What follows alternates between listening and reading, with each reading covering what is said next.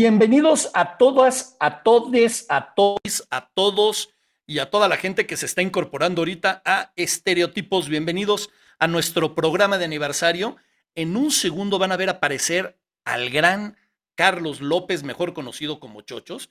Entonces vamos a darle unos segundos para que, para que se conecte, porque como, como ya saben que estas cuestiones de la tecnología siempre nos dan un poco de lata. Pero antes que nada, de verdad, muchas gracias a todos los que nos están viendo.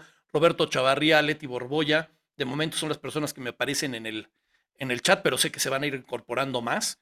Este, es más, curiosamente creo que ya está listo para, para entrar Chochos. Vamos a admitirlo. Admitamos a Chochos, admitamos que es él. Vean, ahí dice Carlos López. ¡Ay, güey! Y ahora se conectó y se conectó desde su celuloide. Hola, ¿cómo están? Bienvenidos a Estereotipo. Conéctate de tu computadora. Ya me puedo conectar, a ver. Claro que puedes conectarte, eres bienvenido a, al programa. Mira, nos está diciendo antes que en lo que te conectas, Jorge, Antonio Hernández Barba nos está diciendo feliz segundo aniversario. Muchas gracias. Este, gracias. De verdad es un placer el, el, estar cumpliendo dos años de manera ininterrumpida, porque eso también hay que decirlo. Hemos estado aquí justamente desde el 21 de mayo del 2020, en el peor momento de la pandemia, en ese momento más este, horrible y desastroso que, que vivimos. Este, y al día de hoy hemos estado siempre, sin importar si son vacaciones, si es lo que sea, hemos estado con ustedes y gracias. no tú, tío, tú, yo no, la verdad, tú, yo no. Yo no. Los estereotipos. Déjalo así, déjalo, hemos estado, eso es lo que cuenta. Oye, estoy teniendo un tema que no se conecta a esto. Este, digo, puedo hacer el programa. Mientras, si no, ponlo de todas maneras en horizontal para que no te veas así como. A ver, lo voy a poner en horizontal. Eso, ahí ya te ves mejor. Ahí ya te ves como Dios.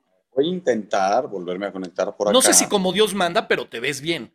Este, hoy para, para celebrar el, programa, que creo que vale la pena eh, decirlo, vamos a tener un gran invitado, Iñaki Manero. al gran Iñaki Manero. Al gran Iñaki Manero. Y vamos a tener un programa diferente, vamos a tener un programa ágil.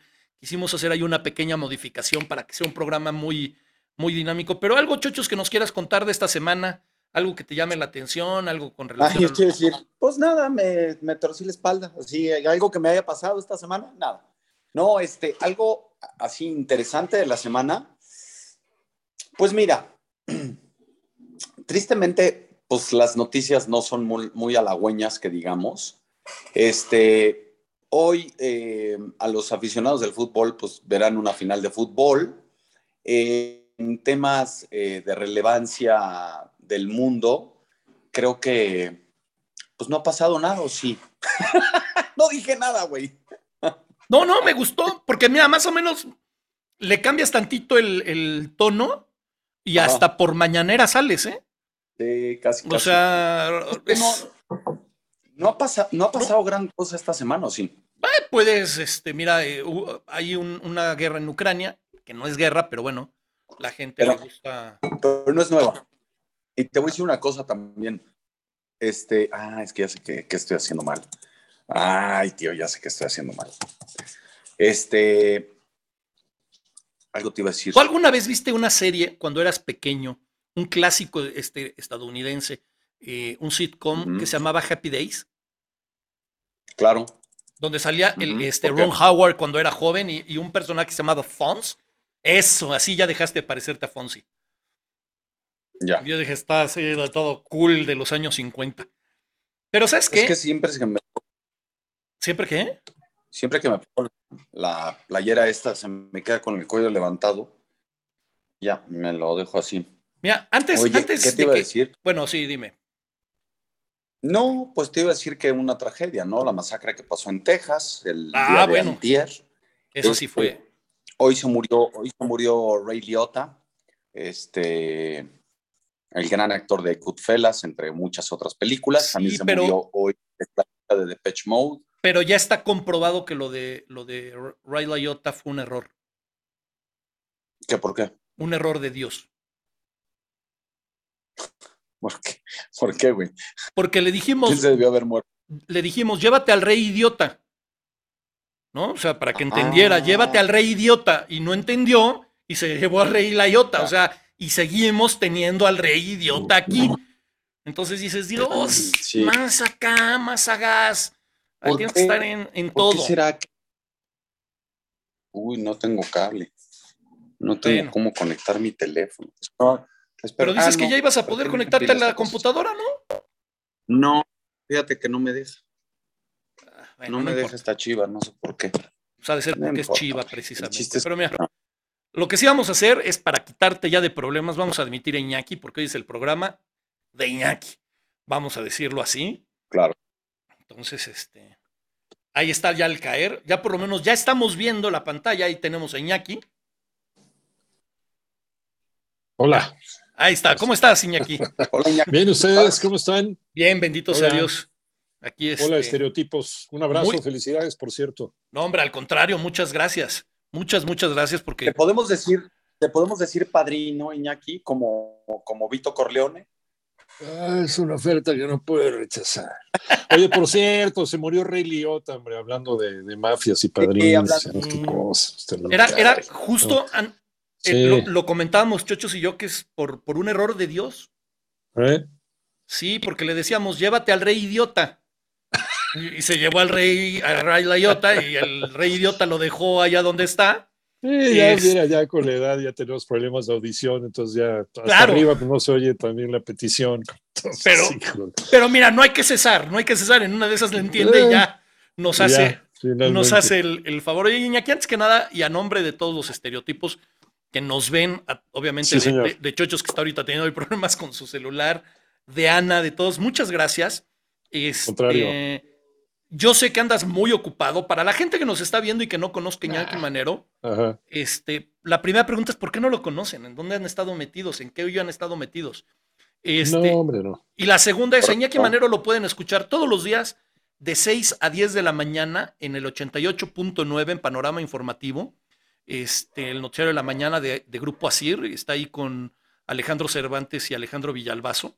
Ni modo, eh, sí. Sí, bueno, alguien te tiene que pasar los papeles. Alguien este tiene que hacer el, trabajo sucio, sí. Claro. De acuerdo. Luego, todos los días también, de lunes a viernes, de 1 a 3 de la tarde, también en, el 88.9.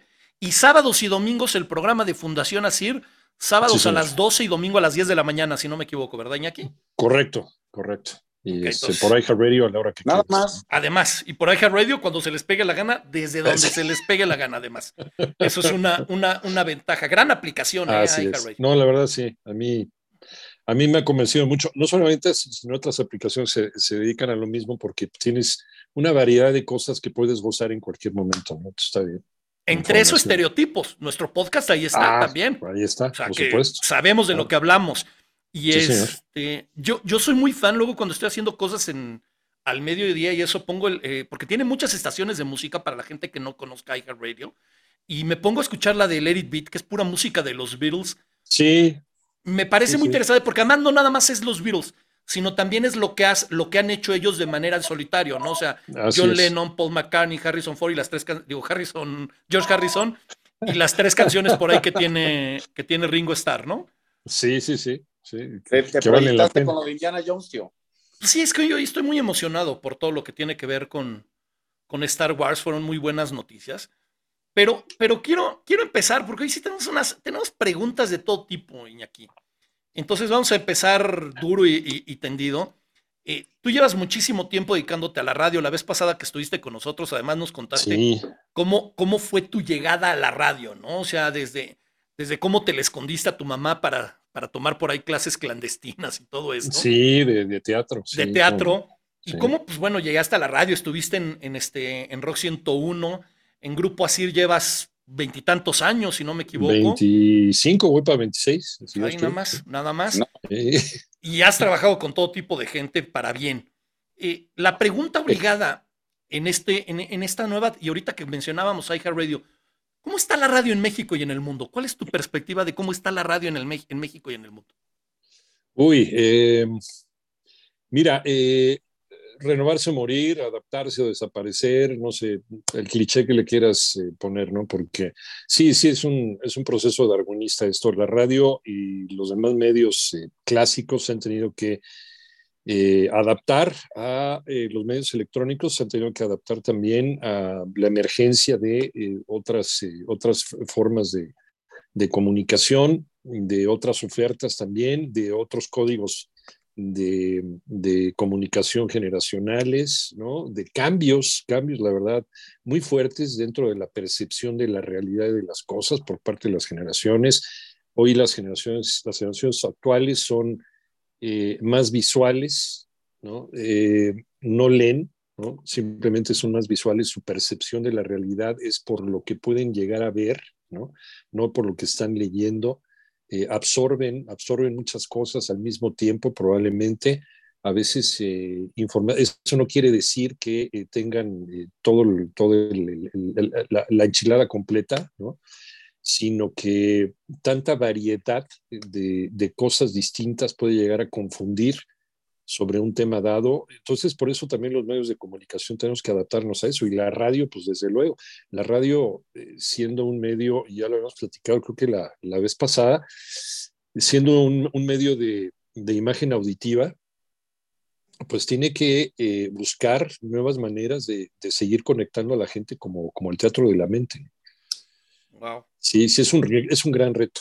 Es un gran reto contra todo lo visual, que es parte de, yo creo que es el 70, 80% hoy del código de comunicación de esta generación. Oye, yo tengo una pregunta rápida, Iñaki. Sí, señor. Si, este, ¿cómo se llama? Iñaki. La, la competencia entre el radio, la radio convencional y la radio en internet, ¿qué, tan, ¿qué tanto está o sea, porque hay muchísima gente que se está lanzando a hacer radio en Internet. Sí. Y, pero ¿qué tanto le pega a la radio tradicional, digamos? Si no te supiste adaptar, y otra vez volvemos a lo mismo, porque, por ejemplo, platicábamos hace un momento de iHeartRadio, ¿no? Finalmente también es una radio que ya puedes bajar por Internet, puedes tener el contenido de lo que nosotros tenemos de manera clásica en las ondas hercianas. Finalmente, también eh, hay, hay, una cosa importante, la, la radio eh, tradicional, convencional, eh, es una forma mucho más fácil, mucho más sencilla de llegar a más lugares. No toda la gente va a tener internet. Eh, la radio por internet también se ha convertido en eh, algo probablemente para, para, ciertos grupos urbanos y hablando también dependiendo del país al que, al que, te, toque, al que te toque observar. pero la radio puede llegar a lo mejor a lo más recóndito de la selva chepaneca. Entonces, todavía tenemos esa ventaja como medio de comunicación, como radio, que tenemos mayor poder de, eh, de, de, recepción que las otras radios digitales. Eh, y, aquí la cosa es no dormirnos en nuestros laureles, por eso muchos grupos radiofónicos, entre ellos Grupo así, pues también, también ha apostado por la radio digital, por llevar todos nuestros contenidos a la, a la radio digital sin olvidar eh, la, la, calidad con la que intentamos transmitir nuestros contenidos de manera tradicional. Pero sí, yo creo que es algo que no debemos de dejar, ¿no? Finalmente tenemos que adaptarnos y tenemos que seguir adelante con, con los, nuevos, los nuevos códigos y las nuevas formas de hacer cosas. A mí me llama mucho la atención, ya que ahorita que, que hablabas sí, de, de, cómo las, las generaciones, sobre todo las más actuales, eh, sí. son mucho más visuales, mucho, y además quieren el contenido, lo quieren ya. O sea, Inmediatamente. En, sí. el head, en el head de una noticia, no quieren entrar a leer toda la noticia, ¿no? Sí. Eh, a mí me llama mucho la atención el formato que manejan, y esto para la gente que no ha tenido la suerte de escuchar eh, el, los programas en los que participas, lo que es eh, el noticiario de Panorama en la mañana y tu noticiario el mediodía. Me gusta mucho el formato que utilizan de dar noticias breves, mucha, o sea, un, un segmento de noticias, luego entrar a, a distinto tipo de, de, comentarios, debates, situaciones, reportajes, y estar en, en un ciclo eh, de cada 15 minutos estar dando información, información, aparte del tráfico y el clima, uh -huh. pero, pero de alguna manera es, si te quieres enterar, te vas a enterar rápido. Te, o sea, sabes que en las medias horas vas a encontrar un resumen de 5 o 6 minutos de noticias, un, un, resumen muy breve de deportes, eh, por ahí algunas salpicadas de, de, espectáculos, y ya después la más profundidad, el resto, digamos, el resto de los minutos, ¿no? Pero creo uh -huh. que va muy acorde Está, a esto de lo que hablas, ¿no? Sí, eh, el formato se está pareciendo, no es que sea igual porque nosotros también tenemos, eh, nuestro mundo latino también tiene cosas distintas, pero los formatos de los medios de comunicación en México están convirtiendo un poquito, sobre todo en horas pico, como en los formatos norteamericanos. Al gringo lo que le interesa es que le digas la hora, la temperatura y, este, y el tráfico. Pum, pum, pum, de volada, ¿no? Lo más importante es más, a mí me sorprendió alguna vez que nos llevaron a, a una cadena radiofónica ahí en Los Ángeles a ver cómo estaban trabajando. Las entrevistas eran de de cinco minutos cuando nosotros aventamos una hora de entrevista con alguien. Y sí decíamos, oye, es que estamos de flojera, me cae que estamos de flojera, porque estos cuates en cinco minutos ya le sacaron todo, ¿no? Al personaje, ya lo exprimieron y vámonos a otra cosa. La gente lo que, efectivamente la gente lo que quiere es inmediatez. Y nos decían, estos son los nuevos códigos de comunicación que tarde o temprano va a llegar también con ustedes. Nosotros ya está instalado. E igual, esto del tráfico y el clima a nosotros nos ha funcionado muy bien porque es justamente lo que la gente quiere cuando va atrapado en el tráfico, la hora, la temperatura, este, en dónde hay atorón de tráfico. Y ya lo que me quieras decir extra, dímelo rápido. Eh, pero todavía a los mexicanos nos gusta escuchar el punto de vista de, una persona, el punto de vista de un comunicador. ¿Para qué? Para ir haciendo corajes porque, porque no te creo y no estoy de acuerdo contigo y te voy inventando la madre en el camino. O no, si este cual sí tiene razón, me cae, me voy a convertir en su fan. ojalá fuera eso, ¿no? pero se vale disentir, ¿no? El formato, el formato de Asir es de cada 15 minutos y el tío y yo vendemos medias horas pero de placer. Porque ya es lo único que nos falta hacer, ¿verdad, tío? Vender medias horas de placer. Vender medias. Dime una cosa, cuando estás con tus, cuando, cuando estás con, este, con Villalbazo y así, hablando de, o sea, entran en un tema polémico, siempre me he preguntado, realmente, o sea, evidentemente... Te, estás cortando, chochos. Sí. Y ya me la censura. Sí, te ponen de eh, acuerdo. No, es que Chochos. Es, gobernación. Sí, se, te está cortando, nunca se han enojado ni, ni, ni se han por algún tema. Ajá. Nos hemos enojado por algún tema, sí, alguna vez, no siempre, porque, mira, sí es parte del show, ¿no? El de repente este, discutir que si fue penal, no fue penal, que si se fue autogol, que no es cierto, y que, no, sobre todo en temas deportivos, eh, en alguna ocasión sí nos llegamos a, Ah, estuvo medio ríspida, medio la, la, conversación por, por el rollo de, de si los bares deberían de seguirle dando alcohol a las personas cuando ya están borrachas, ¿no? Si no hay una responsabilidad social por parte de un bar, eh, para, para, decir aquí te voy a cortar, no, pero es que yo soy tu cliente, yo te pago, no me importa, ¿no? Pero tú te vas a matar y vas a matar a alguien, entonces ¿dónde está la responsabilidad social? Entonces estábamos en esa discusión, si nos llegamos a calentar tantito, pero, pero finalmente creo que nos respetamos, ¿no? Finalmente, aunque, aunque suba un poquito la frecuencia, pero, pero la mayoría de las veces parte del show, ¿no? Cuando estamos discutiendo y cuando, cuando nos ponemos un, poquito ríspidos. Pero, pero sí, a, veces sí, somos seres humanos y cada uno es distinto y a lo mejor, venimos de, lugares distintos, incluso tenemos una percepción de la realidad también distinta. Entonces a veces sí llegamos a, a disentir. Pero, pero no, ya cuando llega el corte comercial, como si nada, no pues, hablamos del clima y hablamos de, oye, ¿qué tal estuvo el partido de ayer? Y este, ahorita seguramente hay gente que va a estar enojada con nosotros y a ver con qué tema salimos. Ya, se acabó, ¿no? No, no hay más, no, no lo llevamos más para arriba. Oye, Iñaki, eh, llegó la pandemia y este, los mandaron literalmente a la casa, ¿no? O sea, estuvieron, estuvieron transmitiendo desde su casa eh, literalmente cada uno en su casa y ahora están yendo, según yo, un día sí, un día no, un día sí, un día Así es. ¿Cómo fue regresar? ¿Cómo fue regresar a la radio tradicional en, en el 100% de la esencia de la palabra? Sí, un poquito de síndrome de las cavernas, ¿no? Que sales de, tu casa así cuidándote a ver si no te agarra el dientes de sables en cualquier, en cualquier esquina. Pero regresar a la cabina para mí fue, fue un oasis. ¿Por qué? Porque ahí ya tienes todos los elementos técnicos. Aquí eh, tuvimos que ser circo, maroma y teatro, invertir en cosas, invertir en tecnología, eh, oye que se oye muy mal, oye que te estás congelando, oye que prende tu micrófono, oye, así, ¿no? Es, oye, ¿qué pasó con este? Con este? Ah, se quedó dormido, este, le dio chorrillo, estaba muy cerca a su baño, eh, unos kilos de más porque está la alacena cerca, ¿no? Todas estas cosas extrañas que suceden durante, que han sucedido durante la pandemia.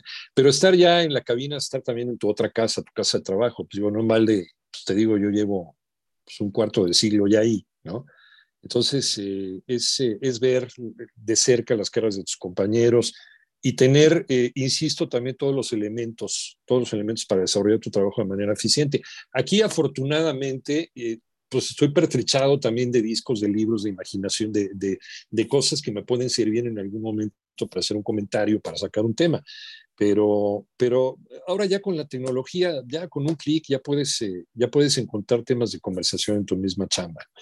Pero, pero fue, fue un proceso curioso y afortunadamente, pues también los jefes eh, decidieron hacerlo de esta manera escalonada, no solamente a nivel, eh, a nivel contagios y a nivel del bicho para tener cuidado en estar todos juntos, sino también a nivel psicológico, ¿no? de ir progresivamente a regresar al lugar donde hemos estado trabajando desde hace tanto tiempo e ir reencontrándonos, porque ya estamos acostumbrados a vernos eh, y, y, por eso lo hicimos por Zoom. ¿no? De hecho, eh, eh, ¿cuándo fue? Hoy es, eh, hoy es jueves, ¿verdad? Sí, hoy sí. transmitimos desde aquí. Sí, señor. Eh, hoy transmitimos desde aquí, desde casa. Eh, el Zoom es una manera de que nos sigamos viendo, porque ya tantos años de estar juntos, ya conocemos los gestos, ya, ya conocemos este, incluso levantar una ceja o incluso levantar una mano o incluso una actitud o incluso una inflexión de la voz, ya sabes qué es lo que a lo mejor puede estar pensando el otro. Y eso es la ventaja de conocernos desde hace mucho tiempo. Sin embargo, eh, no hay nada como, como la cercanía y eso también es parte de nuestra herencia latina, ¿no? El estar, el, el estar como, como familia muega. Claro. Entonces, sí, sí, ha, sido, ha sido muy curioso el regreso. Oye, y sin querer entrar a temas tristes, eh, sé, que, sé que hubo un, un este, operador que murió con la pandemia. El loco. Sí, el loco, sí. sí. Y también el, el, no de la pandemia, pero, pero justo en este proceso, también el Rudo Rivera, que Dios lo tenga eh, en su santa gloria. Sí, porque es, Dios nos lo dio y Dios, sí, nos, y Dios nos lo quitó. Tiene que ser fuerte, ¿no? Porque fue parte del, dentro de este, estos movimientos, todo el, el, el, dejar de ver gente que es parte de tu familia. Somos como hermanos en armas, ¿no? Brothers in arms, como dicen los gringos. Eh, el loco, pues era, era la persona que nos conocía, sabía cómo llegábamos, sabía qué canción ponernos para ponernos de buenas. Era un psicólogo también, el cuate de tantos años de conocernos. Él, él hablaba con su tornamesa, él hablaba con su consola. Finalmente, él, él hablaba con los efectos y con la música que ponía, él transmitía esos sentimientos, aprendió a hacer eso y también aprendió a jugar con nuestros sentimientos, a, a, a ponernos de buenas o incluso sabía en qué momento psicológico estábamos al estar desarrollando un tema. Entonces, eh, eh, el loco era más que un compañero de trabajo, pues también era, era parte de la familia, finalmente. Y el Rudo Rivera, pues un maestro, un maestro dentro de la locución, un maestro del, maestro del albur indiscutible, eh, pero una persona insustituible en, en la crónica de la cultura nacional. Yo, yo la verdad, hay pocas personas que hayan conocido tanto al mexicano, porque eh, si hay por ahí un presidente que dice y presume que ha recorrido todos los municipios de México dos veces, yo no sé para qué, porque no entendió nada. El rudo, el rudo, el rudo ha hecho exactamente lo mismo, ¿no? En pero sí entendió. De, de, lucha libre, pero sí entendió. El rudo sí conoce la psicología del mexicano, sabía tratar a cada persona como esa persona quería ser tratada era respetuoso con las mujeres, se pasaba con algunos que se pasaban con él. No, era, era un hombre del cual todos eh, aprendimos muchísimo y seguimos aprendiendo. Yo me acuerdo, Oye. cada vez que tengo ahí alguna, alguna controversia con qué hacer, a, a lo mejor pienso a ver qué, qué chascarrillo sacaría el rudo. Y no solamente el rudo, sino todos los, los, cuates de compañeros de trabajo que, que, han estado conmigo tantos años. Oye, y hablando de, de ¿Sí? Del, del, señor que tenemos en Palacio Nacional. ¿Cómo ves el tema de seguridad, economía, política en el país? O sea, ¿cómo lo perciben los comunicadores a nivel? O sea, ustedes van eh, leyendo noticias, entendiendo noticias, editori eh, editorializando noticias, pero ustedes, ¿qué, ¿qué, perciben? Porque hoy el periodista, el comunicador, estaba oyendo yo hoy un audio del, del, del presidente del PRI que le tiró ah, con, sí todo a los periodistas, que yo decía... Matarlos de hambre. Matarlos de hambre. O sea, sí. ¿cómo, ¿cómo lo ven ustedes que son periodistas? Sí, Alito, Alito Moreno, el presidente del PRI.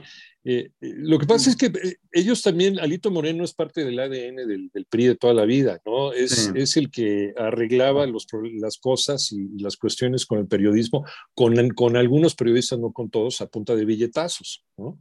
En las épocas en las que se agarraba, este, se arreglaban eh, todas las diferencias con los periodistas y se callaban preguntas incómodas a billatazos. Entonces, eh, Alito Moreno y las personas que están en el gobierno exactamente lo mismo. Este, ah. A Alito Moreno le decían, cuando era gobernador de Campeche, le decían Amlito Moreno, porque tenía las mismas mañas y las mismas tendencias que el actual presidente.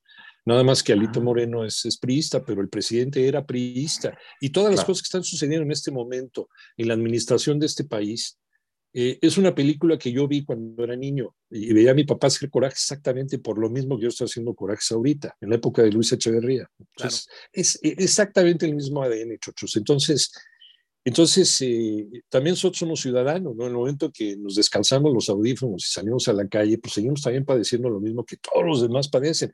Nada más que a lo mejor nosotros eh, tratamos de hablarlo con, con, eh, buscamos información y buscamos al reportero y buscamos el sonido, o sea, eh, intentamos ponerle todo el contexto a la gente junta, pero de lo que la gente pues también hable, lo que la gente también padece, que, que, estamos viviendo en un país muy polarizado, en el cual pues yo también tengo compañeros de trabajo y tengo amigos, tengo gente aquí en casa que, que piensa distinto, que tiene otros datos y que sigue defendiendo lo que pasa en Palacio Nacional. Bueno, pues sí, cada quien, cada quien su forma. Eh, y ese, es, es, es, muy respetable, pero, pero hace, hace años se está presentando unos fenómenos que pasaba hace años. Las estaciones de radio eh, privadas son concesionarias. Esto quiere decir que eh, tú puedes tener todo el equipo para transmitir, pero el espacio aéreo es nacional, es federal, es, es, del, es del país. Si no tienes un permiso especial por parte del gobierno de México, no puedes transmitir por mucho equipo que tengas, necesitas una concesión.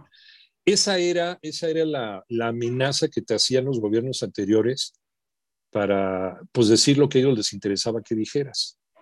¿no? Si no dices lo que yo quiero o si dices algo más allá de lo que a mí me conviene, pues entonces a ver si transmites, a ver en qué espacio aéreo transmites, compadre. Y lo mismo con la, con la, la prensa impresa, ¿no?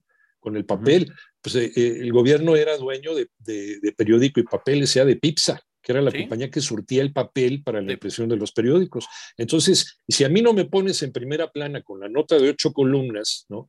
Este, dijo que la caca ahora va a ser verde, ¿no? Y dos puntos, las iniciales del, del presidente.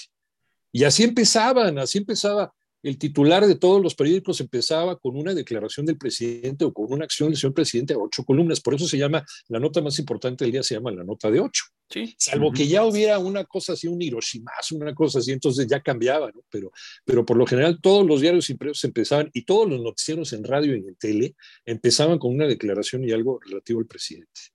Y las cosas tuvieron que cambiar porque tenían que cambiar, tenían que evolucionar. A mí, ahorita el, mi miedo, mi miedo, y te lo voy a decir, no como comunicador, como ciudadano, es que volvamos a esas épocas de pesadilla, donde era el señor presidente y lo que usted quiera. No pues estamos, ahí vamos, ahí vamos. ¿eh? Yo, yo siento que ya estamos ahí. pero mira, ahorita, ahorita lo, lo comentaba Siña, que hoy hay una ventaja. Hoy eh, es cierto, la radio para transmitirse necesita el espacio aéreo que es, es, propiedad de la nación y por lo tanto la controla el gobierno.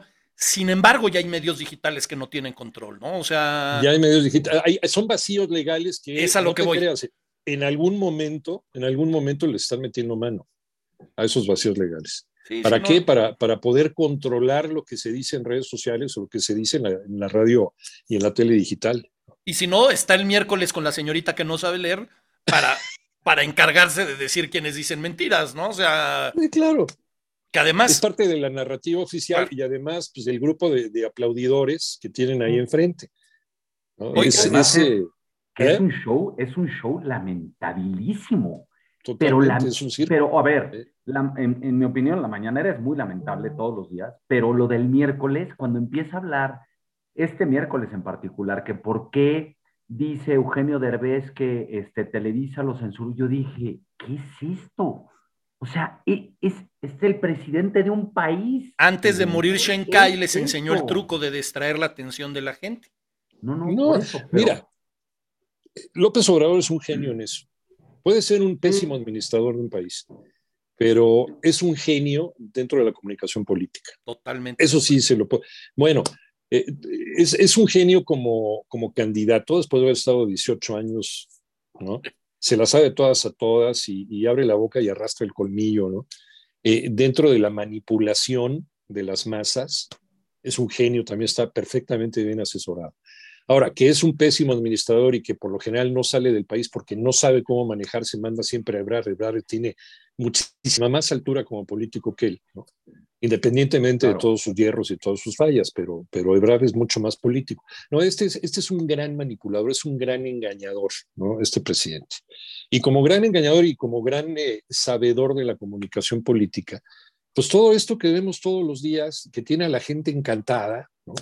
sobre todo conociendo eh, el grado educativo de la gente del país. Por eso no le gusta la clase media. Claro. Por eso no le gusta nada que tenga que ver eh, donde, donde aparezca la palabra autonomía, ¿no? ya sea una universidad o ya sea una, una sociedad civil, ya sea una, este, una, una fundación, ¿no? ya sea una guardería este, manejada por grupos de la sociedad civil. O sea, no le gusta, no le interesa, le da miedo porque, pues porque no, no se puede manipular a gente que tiene eh, cierto grado de conocimiento sobre las cosas bueno, y sus causas. Eh, nada más escuchar al señor, me parece, no sé si se llama Lenin, al, al subsecretario de Educación Pública, que dice que leer, que, sí. que, leer no, no, no, no, no suma, digamos, que es mal. Yo digo, yo, híjole, si estas personas están pensando así, po pobre México, de verdad. Yo, yo estoy sí. seguro, no sé qué opinas, este, Iñaki, pero yo estoy seguro que si pudiera, a López Obrador le pondría una medalla a Goebbels. Diría, mis respetos, brother. Tú sí me superas en muchos aspectos. O sea, yo, yo siempre, y, y no voy a dejar mentir, Chochos, yo siempre he pensado, me imagino esta situación, la junta esta que tiene supuestamente de gabinete antes de la mañanera, así, que han de haber estado hablando precisamente del famoso avión presidencial, y alguien dijo de broma, no, hombre, es que ese avión no sale ni en rifa, y se volteó y dijo, eso. Ahí está. Vamos a decir que va a ser una rifa y con la mendiga rifa estuvo seis meses, meses, distrayendo la atención del mundo. O sea. Y perdón, fue un exitazo lo de. Exitazo, exitazo. Como ha sido, durante 70 años ha sido el control que ha tenido el PRI como, como, como eh, gobierno de partido, como dictadura de partido. Pues el señor está reproduciendo las mismas mañas que aprendió en la época de Echeverría de López Portillo. De ahí salió. ¿no? Por, por, eso, pese a, que, lo mismo. pese a que Echeverría sigue vivo, demostración de que si hay mal que dure 100 años y cuerpo sí. que lo aguanta, este, es el único presidente vivo del que nunca habla. Habla de todos, poco, mucho, poquito más, hacia arriba, hacia no abajo, lo que sea. De Echeverría. de Echeverría nunca dice, ¿qué mencionas? ¿Este sigue vivo? ¿También le quitaste la pensión, papá, a Echeverría o ese se la dejaste? Ni de Echeverría ni de López Portillo habla. Sí, ¿Se nunca, fijan? ¿No? Nunca. De los demás sí. De los Nunca demás los sí, este, y desde luego su acérrimo enemigo, pues el que le ganó por 500 mil votos y que no lo puede perdonar, ¿no? Porque se la pasan hablando de fraude, pero nadie ha presentado las pruebas sobre ese, sobre ese fraude. Totalmente.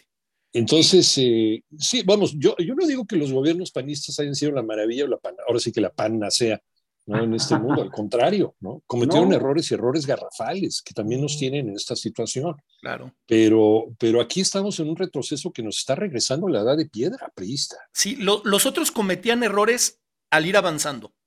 Sí. Y, y hay que reconocerle a Calderón que el- el- lo que fue la burbuja inmobiliaria de Estados Unidos, esa crisis de 2008, No, la detuvo. la supieron manejar lo suficientemente bien para que aquí no se notara. Que pudo haber cometido cualquier cantidad de errores. Oye, ¿Y qué me dices de la totalmente. epidemia de la influenza? O sea, cosas, cosas que se pudieron haber salido de control Bueno, y, no, y no se salieron de control, ¿eh? Gracias a una buena, a un buen, ahora sí que a un buen manejo de, de, de crisis. Ahorita, ahorita decía, decía Chocho, si es cierto, ¿no? Este subsecretario de Educación Pública y la, subsecre- y digo, y la secretaria, que ni para qué mencionarla. Y eso me lleva a una pregunta que teníamos lista y parece como si lo hubiéramos orquestado. Eh, cada 15 días en tu noticiario, en tu segmento, o sea, en, tu, en el de la una de la tarde, eh, tienes de invitada a una querida estereotipa honoraria que queremos mucho, que es a la doctora Tamara Trotner, ¿Cómo para- no? para promover la lectura. ¿Qué pasa, Tamara? Para, para ti, ¿por qué consideras, más allá de lo que te pueda gustar a ti, esa, el por qué estar promoviendo la lectura? ¿Por qué dar un espacio específico para la lectura? Porque la lectura te abre para otros mundos, te, te abre la, la mente, aunque sea una novela. No necesitas no necesitas leerte la suma teológica, necesitas este, leerte este, la descendencia del hombre de, Charles Darwin, no. Con, una sola novela bien escrita por una persona que tenga otra idea de la vida y otra idea del mundo, te destapa de repente algo, ¿no? O sea, te dice, a ver, hay gente que piensa distinto en este mundo. A ver, este autor con lo que me está describiendo me está dando a entender que existe otro universo donde yo puedo echar a volar mi mente. Pues por lo pronto la imaginación, ¿no, Iñaki? Es, la imaginación. O sea, nada más eso. Porque tú, si tú lees eh, el libro que se te ocurra, Cien años de soledad, tú vas a leer un capítulo y en tu percepción y tu concepción de, la, de tu vida, de cómo se fue dando tu vida, tú te, te vas a imaginar ese capítulo de una manera, pero el tío se le, va, se le va a imaginar de otra. Aunque te estén narrando exactamente lo mismo, evidentemente estás leyendo las mismas líneas, ¿correcto? Pero ojo, ahí no estás polarizando, ahí estás enriqueciendo claro. lo que el otro no entendió y viceversa. ¿no? Sí, sí. Hay una diferencia muy grande ¿no? entre, entre la ideologización ¿no? Entre, entre la manera en que tratan de que sea eh, de dos sopas y la de fideo se acabó, ¿no? De leer lo que yo quiero que tú leas, simple y sencillamente, porque es mi perspectiva y es mi visión de la historia. Y ahí lo van haciendo poco a poco, ¿eh? hay que ver los libros de la Secretaría de Educación Pública, ¿no? Claro. Otra vez, igual que el, que el priismo, se cepillan, se cambian situaciones, se cepillan personajes que deberían de estar ahí, pero no están, no porque no me conviene, no que se hable de él. O modifican a eh, los que están o modifican a los que están, ¿no? Eh, cuando ya llevamos un muy buen camino recorrido dentro de esta revisión de los, de los personajes esculpidos en piedra, ya los habíamos empezado a bajar de su pedestal, ya le estamos poniendo a, todos y cada uno dentro de su nivel humano, con sus errores, con sus virtudes, íbamos por muy buen camino en ese sentido, pero otra vez, ¿no? A decir lo que el presidente quiere, ¿por qué? Porque es por el bien de la nación, porque yo sé lo que les conviene a ustedes porque papá gobierno otra vez volvió a la carga, ¿no? Otra vez volvió a, regresó de la tumba, porque ustedes no pueden estar solitos, necesitan de mí, de su redentor. Estamos cometiendo unos errores. Hablando, hablando de libros, y, brinco rápido nada más para la gente que no está viendo, como dato curioso, hoy cumple años de haber sido publicada por primera vez Drácula. Este, ah, es una, joya de, libro.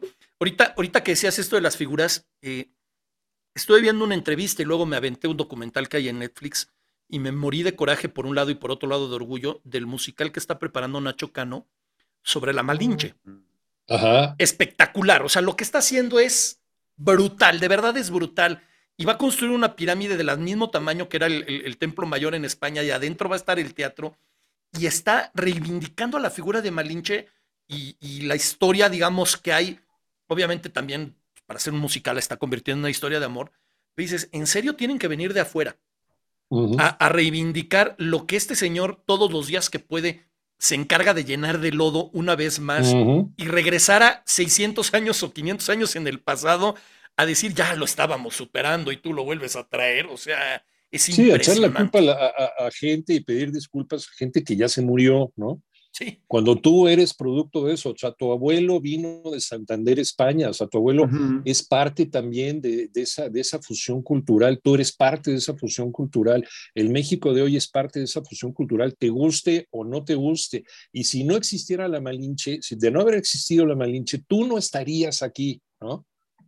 No estaríamos aquí, no estaríamos viviendo el estado de cosas que estamos viviendo. No tendrías ni a tu tía, ni a tu papá, ni a tu abuelita, ni tus tacos al pastor. O sea, no tendrías absolutamente nada. Sería una vida completamente distinta de la que estás llevando en este momento, con tu cultura que tanto adoras, de no haber sido por esa esclava veracruzana llamada Malinci. Y aparte, me encanta cómo lo plantea Nacho Cano para su musical. Dice, es la más grande historia de amor que cambió al mundo y que creó una, creó una raza, una nación, un pueblo. Sí. O sea, es, es impresionante. Claro, lo, lo, todo lo que hay, pero, pero me llama la atención y si pueden ver el documental está en Netflix de cómo la está preparando, eh, de verdad espectacular.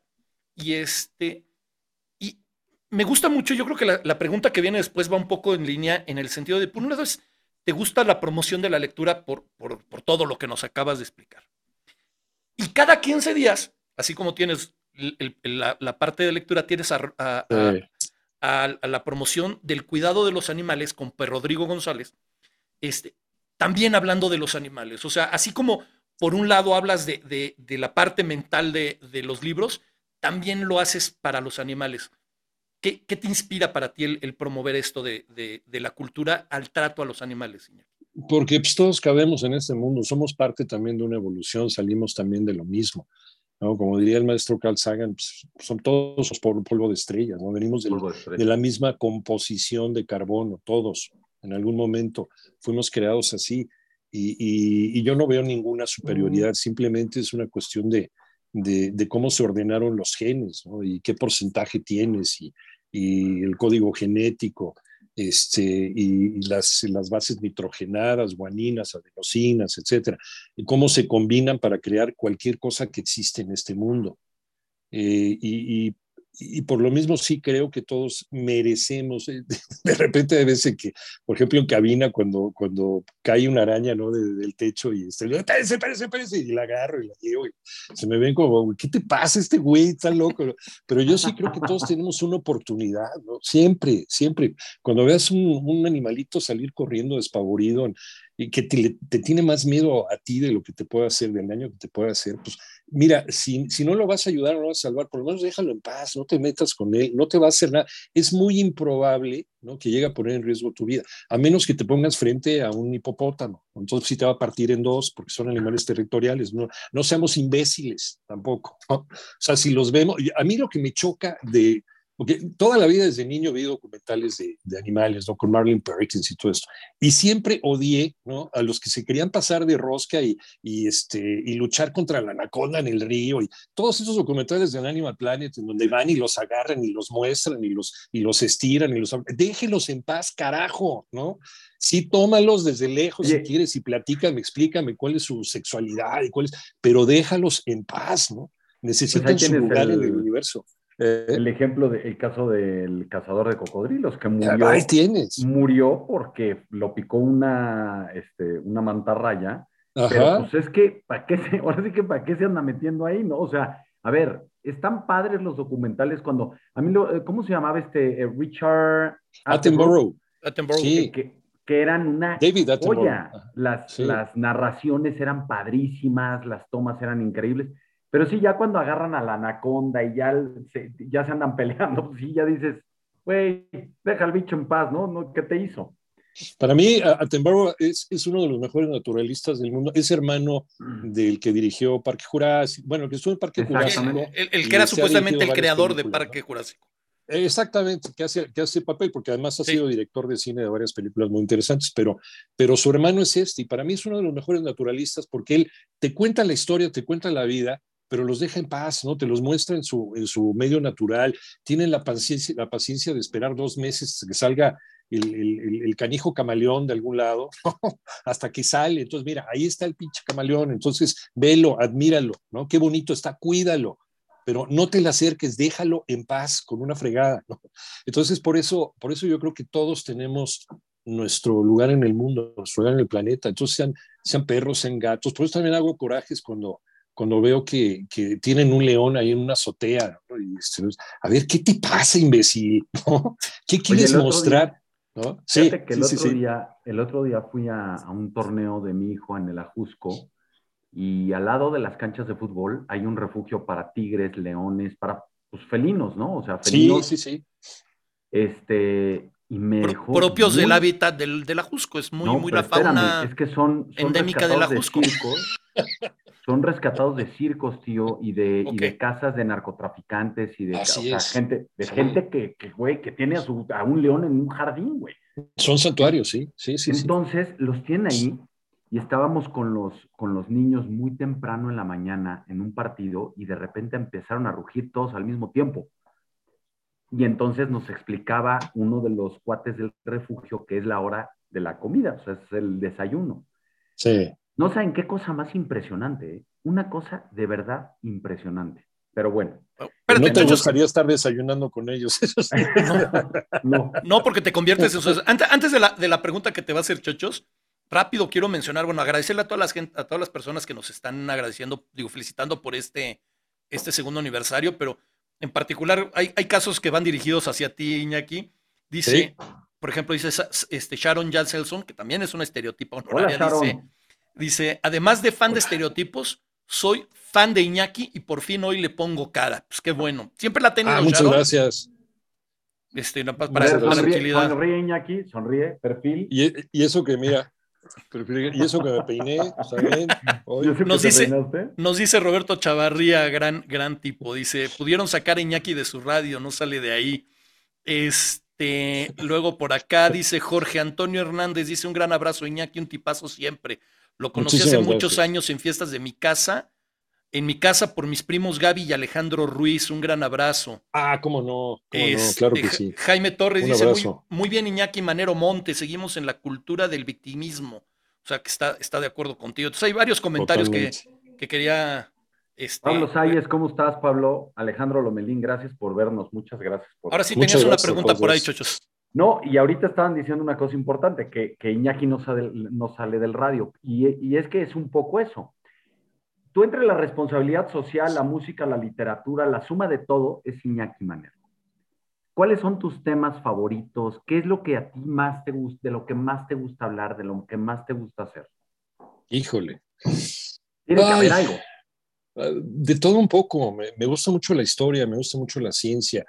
Eh, me gusta mucho el mundo natural. Eh, de repente también, a veces también abuso un poquito con, con mi trabajo. Me gusta ser, me gusta ser eh, muy cuidadoso con las cosas que digo, las cosas que investigo, que a veces no, no, no, sale así porque también somos seres humanos. Entonces a veces estoy desayunando, estoy comiendo y estoy con las noticias. Ya me regañó mi esposa por eso. Entonces, entonces me pongo a ver documentales este, Discovery Channel y demás ya en lo que estoy desayunando. Y sí, sí, es, es una locura, ¿no? Es una locura estar estar con las noticias todo el día. Y, e incluso antes irte a dormir con las noticias. Me encanta el cómic, me encanta el género de anticipación, la ciencia ficción, la fantasía, eh, los superhéroes. Eh, con, razón te llevas, con razón te llevas también con el tío. sí, sí, sí, también es como un cómplice, ¿no? Dentro, un partner in crime dentro de estos, de estos gustos. Pero, pero sí soy un geek muchas veces, muchas cosas de, de las cosas que hago cuando me quito los audífonos, incluso a veces, a veces uno no lo puede ocultar, ¿no? Eh, no siempre puedes mantener el, personaje sobrio que está dando noticias.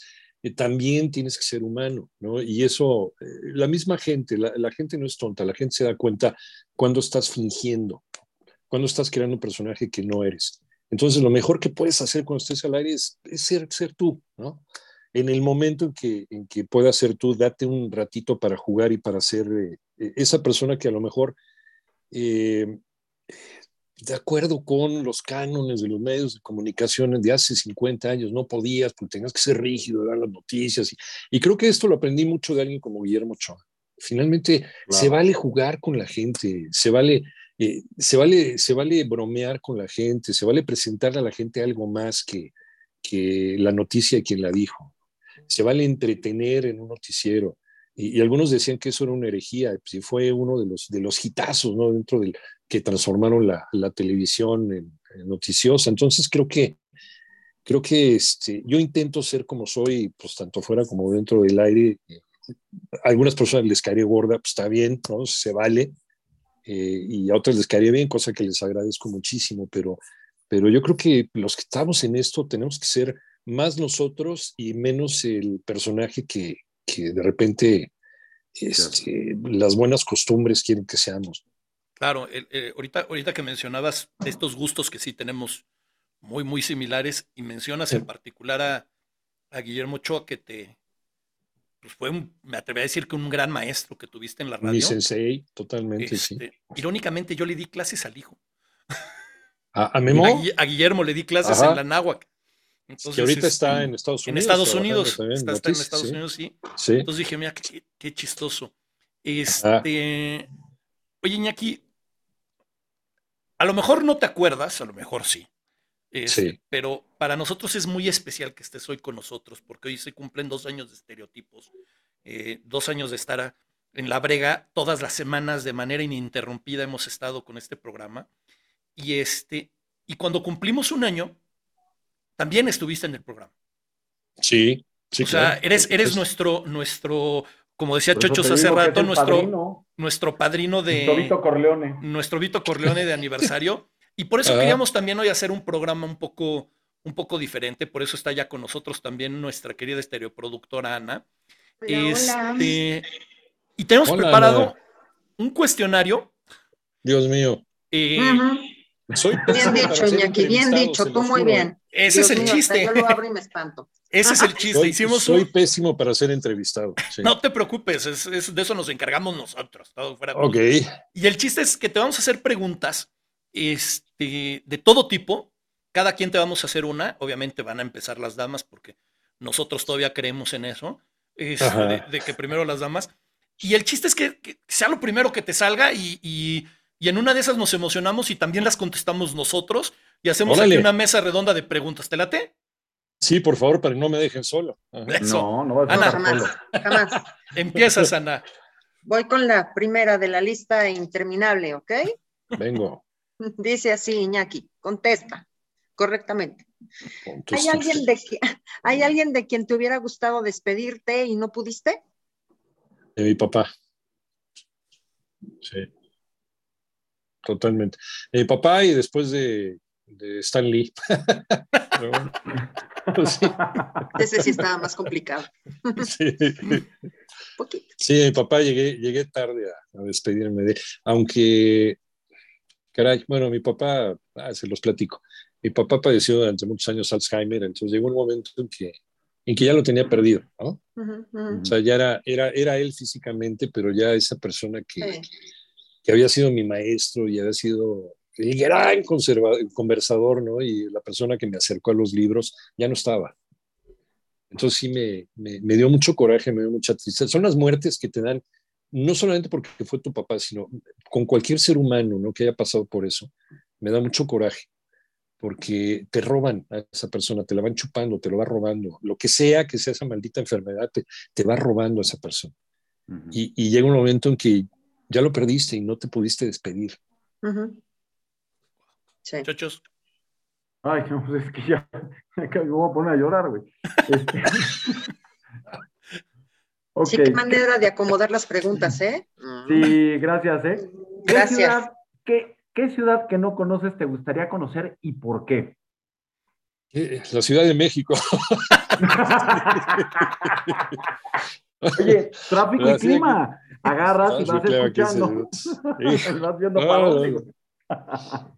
Fíjate, ah, qué ciudad, qué, qué buena pregunta, fíjate, porque ah, me gustaría conocer más que ciudades, territorios. Finalmente, eh, me gustaría irme más, más al norte del, del, del hemisferio. Eh, tengo ahí una cosa pendiente con la aurora boreal, ¿no? para conocerla. Este, Mm. Alguna vez estuve muy cerca, pero estaba nublado. O sea, llegué, crucé medio mundo para llegar al subcírculo polar ártico y ver a la. Re- resulta que no estaba.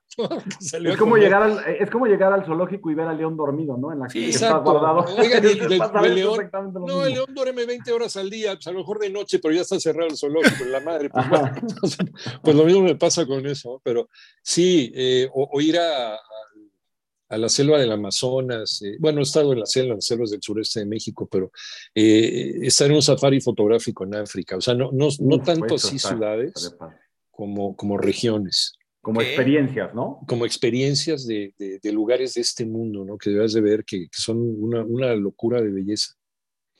Bueno, pues sigamos con las preguntas Tío. difíciles. Vas. Uy, Iñaki, en el cine, ¿qué prefieres? ¿Palomitas, nachos, chocolates, otra cosa o nada? Palomitas acarameladas. Este, no me las des sin sabor ni light porque te las aviento. No, no las aviento porque no, este, no desperdicio la comida. Eh, hot dog de estos de, medio, de media yarda. Ok. No le Este, estás perdiendo, ¿ah? me me preguntaste qué quería ahora. Que, que lo aguante mi estómago a los 58 años, esa ya es otra cosa. No, y, no, y saben que son maravillosos los pompons. Uh, Son bueno. una, una delicia, son una Yo- locura. los Yo Yo pompons. creo que Lo lo que dijiste, a- a máximo. lo- la única diferencia de lo que dijiste Sí. es que haría las palomitas mezcladas con las de queso, que es lo que le llaman la mezcla Chicago, es una gran mezcla. Puede ser, fíjate. Ahora, ahora que lo mencionas. Yo todos los anteriores. ¿Y, y de tomar? De tomar, de tomar puede ser, eh, pues de haber un, refresquito de colas eh, sin azúcar. Ah, si me decías agua, me cae que sí te lamentaba la cara después de lo demás. bueno, no me lo vas a creer, pero ahora ya, ya por razones de salud, pues ya tengo que estar pidiendo agua, ¿no? Después de estarme metiendo este, las palomitas a caramelas, que sí me las meto, o el hot dog, sí pido agua para acompañar, hipócritamente, mm. pero pues así me siento mejor, es, es, psicológico el asunto. ok, ok. Ana. ¿Me va otra vez? Sí, así es. Muy bien. Dice Iñaki, contesta correctamente. ok. Qué miedo, Ana, ¿eh? Así sí, sí, no, no, no. Me acuerdo de mi maestra de, tercer grado y sí, una cosa. Es que ya la perdí, y estoy haciendo tiempo, pero ah, es, después de la del cine. Ya, ya la encontré. Dice, si le fueras a regalar algo a cada estereotipo, ¿qué sería? a ti te regalaba la luna, sin duda alguna. Este, a ti te, bajaba la luna. A los otros dos, este, un libro sobre modales.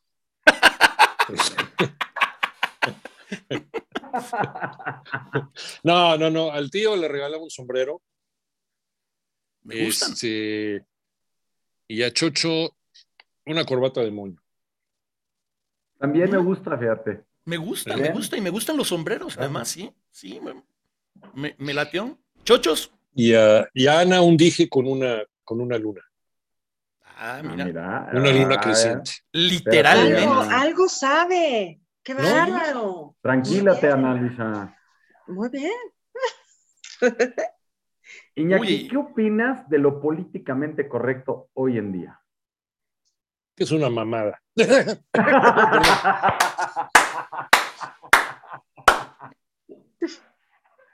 Nos despedimos, gracias, gracias por el programa el día de hoy. Wow, la mejor respuesta que pude haber pues escuchado. no, no, no. Me, pongo de pie.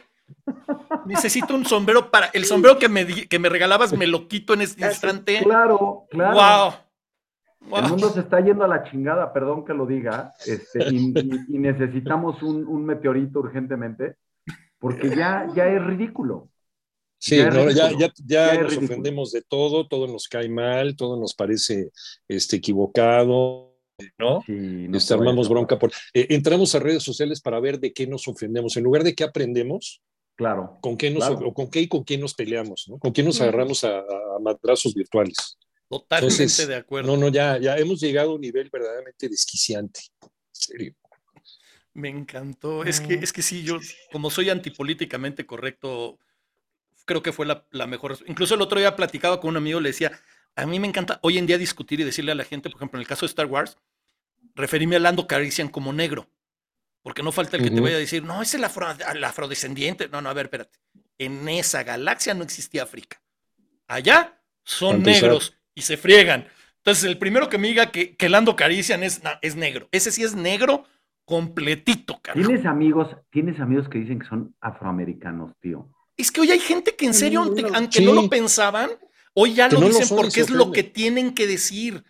O sea, hoy la gente en serio tiene que entrar en esta, en esta en lo políticamente correcta, en esta mamada, porque creen que es lo que tienen que ser, porque no se han dado cuenta que lo que ofende no es la palabra, es el tono, es la intención. Dice Ana que, ya, córtale, mi chavo. Es que es mi tema. Voy, voy con la siguiente pregunta. se clava y de ahí no lo vamos a sacar. Next. Iñaki, aunque, aunque creo que ya, ya lo habías dicho, todos te lo preguntamos. ¿Quién es la persona a la que más le has aprendido en el trabajo? A todos, porque todos son maestros todos aprendes lo que se debe y lo que no se debe hacer. Finalmente hay gente este, de la que ha aprendido muchas cosas buenas y, gente de la que ha aprendido muchas cosas malas. Entonces, y todos los días aprendes de alguien. Eh, de quien he aprendido de positivo, digo de negativo, mejor ni mencionarlos, pero de positivo, pues desde luego a la familia Ibarra, a don Francisco Ibarra, que no es porque sea el señor que firma mi cheque, sea el señor que me contrató, ni el dueño de la empresa, pero es una persona decente ¿no? Entonces, eh, y, perdón que abunde un poquito en esto, porque él me platicó en alguna ocasión así su historia, de, esos encuentros de pasillo con el dueño de la empresa, que de repente tiene el tiempo para pararse y, platicarle a alguien que ni siquiera conoce de cómo empezó. Estás hablando de una persona decente, caramba. Entonces me dice, oiga, es que yo vengo de un tiempo en que los negocios se cerraban pues, con un apretón de manos. Me dice, ¿sabe usted cómo me hice de mi primera estación de radio? ¿Cómo? En una comida con una servilleta, ahí escribimos el contrato y así se firmó. Y ahí tengo la servilleta. Entonces eran, eran épocas de auténticos caballeros, caramba, ¿no? De auténticas damas, de, de, gente decente, de gente que, que, empeñaba su palabra y la cumplía. Entonces, empezando por ahí, empezando por el jefe, por eso llevo 25 años ahí, empezando por el jefe de la empresa, y, creo que esas cosas se van derramando, ¿no? Y, te, van, te van llegando de alguna forma. Entonces, yo creo sin temor a equivocarme, que los que llevamos más tiempo ahí en Manuel Fernández, el director general, este, desde luego, pues los hijos del señor Ibarra, este, eh, mis compañeros de redacción, este, intendencia, vigilancia, los que llevamos más tiempo ahí, los que ya somos casi, casi este, parte del, ¿no? De, ya, nos, ya nos escanean, ¿no? Cada vez que nos ven. Eh, pues nos ha tocado esa bonomía y, nos ha tocado esa, eh, eh, esos valores. Y muchos de nosotros ya veníamos con esos valores de casa. Entonces, como en la escuela, se supone que la escuela debe ser un lugar donde refrendan los valores que recibes en casa. Pues igual también el trabajo debe ser así. Entonces, todas aquellas personas de las cuales todos los días aprendes algo y te lo llevas a tu casa sobre cómo ser un mejor ser humano, no importa la edad que tengas, todos esos son mis grandes maestros. Oye, háblales de nosotros. Sí, era lo que iba a decir. En, el en el próximo encuentro de pasillo, diles, ¿qué crees? No, hombre, estoy produciendo una cosa nueva que Oiga, te va don a Paco, de espaldas. Claro. Conozco unos, unos, cuates. Háblale de nosotros. Si es necesario, nosotros llevamos la servilleta, no tenemos ningún problema. de verdad. Servitualla, servitualla, clínica. Sí, aparte lo que sea, pagamos el parquímetro, este. Lo que sea, hombre. Sí, Eso es otra historia. Voy. Sí, vas. Iñaki. Mande. Por cinco puntos. Ajá. Híjole. Va a estar choncha. Sí. Otra, digo, otra pregunta. Ajá. ¿Crees que todas las personas tienen un precio? Ay, ay, ay, ay, ay. Depende, depende que depende que entiendas por precio.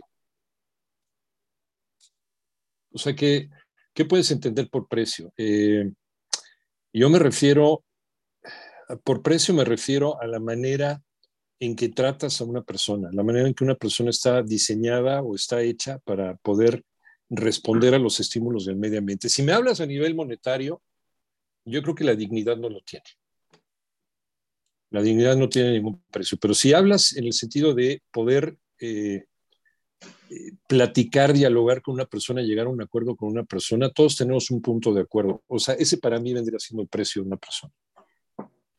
No a nivel monetario, sino a nivel, a nivel intelectual, a nivel anímico, a nivel conductual. Sí, efectivamente, todos tenemos un punto de inflexión, un punto de acuerdo. Ese para mí sería el precio. Sí, que estás dispuesto a dar a cambio de Exactamente. algo. Exactamente. Claro. A cambio de algo. Pero la dignidad es así, no se compra con esa, esa no, esa no. Esa no. Esa no está en venta, mejor. conozco a dos o tres que sí, pero. Sí. Dime una cosa, a ver, yo creo que esta es una pregunta, yo no sé si eh, existencial, no, no sé, pero ¿qué te hace diferente como locutor de radio, Iñaki? ¿Te lo has planteado? Este, creo que soy la suma de, mucha gente. Porque yo no creo, ah, es que tiene un estilo muy original, no, todos, todos venimos de algún lado. Entonces, a lo mejor eh, tiene un estilo muy original como futbolista, tiene un estilo muy original como locutor, tiene un estilo muy, muy original como maestro. Pero ese estilo muy original lo fue tomando de diversas personas con las que se encontró en la vida. Entonces, a mí, ¿qué me hace ser diferente de las personas con las que me he topado en la vida? Que a lo mejor han sido distintas de las personas con las que tú te topaste. O a lo mejor tenemos, ahí hablamos otra vez de puntos de encuentro. Eh, bien dice, ¿no? Que al, estar explicando el porqué de Facebook, este, creo que cada cinco personas hay una que nos une, ¿no? Hay una que es como una ligadura. El, el, sexto... ajá, el sexto grado de separación. El, sexto grado de separación, exactamente. Entonces, eh, lo que te hace distinto es las distintas personas que te han hecho a ti distinto, finalmente la influencia de esas personas. Entonces, ¿qué me hace distinto? Me hace distinto la casa donde salí con eh, lo que sucedía en mi casa, eh, el haber estado con, conviviendo con, con, cuatro hermanos más, con papá, con mamá, con perros, con gatos, con tortugas, con hámsters, el haber tenido los maestros que tuve, el haber tenido también a, los compañeros de trabajo que tuve, el haber tenido las novias que tuve, mi experiencia personal, por ejemplo, haber tenido un divorcio, eso es lo que me hace distinto como, como locutor y eso es lo que voy a expresar al aire. Eh, muchas veces, y, platicamos hace ratito de, tratar de ser uno mismo, tratar de ser lo más auténtico posible. Eh, a veces no tanto como para poner el hígado a platicar al, micrófono, porque la gente no merece eso, no merece tanta crueldad, pero pero eh, muchas veces tú hablas sin darte cuenta de tus propias experiencias de vida y te expresas, te expresas de tus propias experiencias de vida. Entonces, eso es lo que a mí me hace distinto, ¿no? El, haber tenido eh, gente distinta a la que te tocó a ti dentro de lo que tú estés desarrollando. Ok. Mira. Esta, esta te va a poner a sudar un poco, Iñaki. Uy. Si pudieras formar la banda perfecta de música, ¿qué músicos la integrarían? A ver. Julián Álvarez en la batería. No.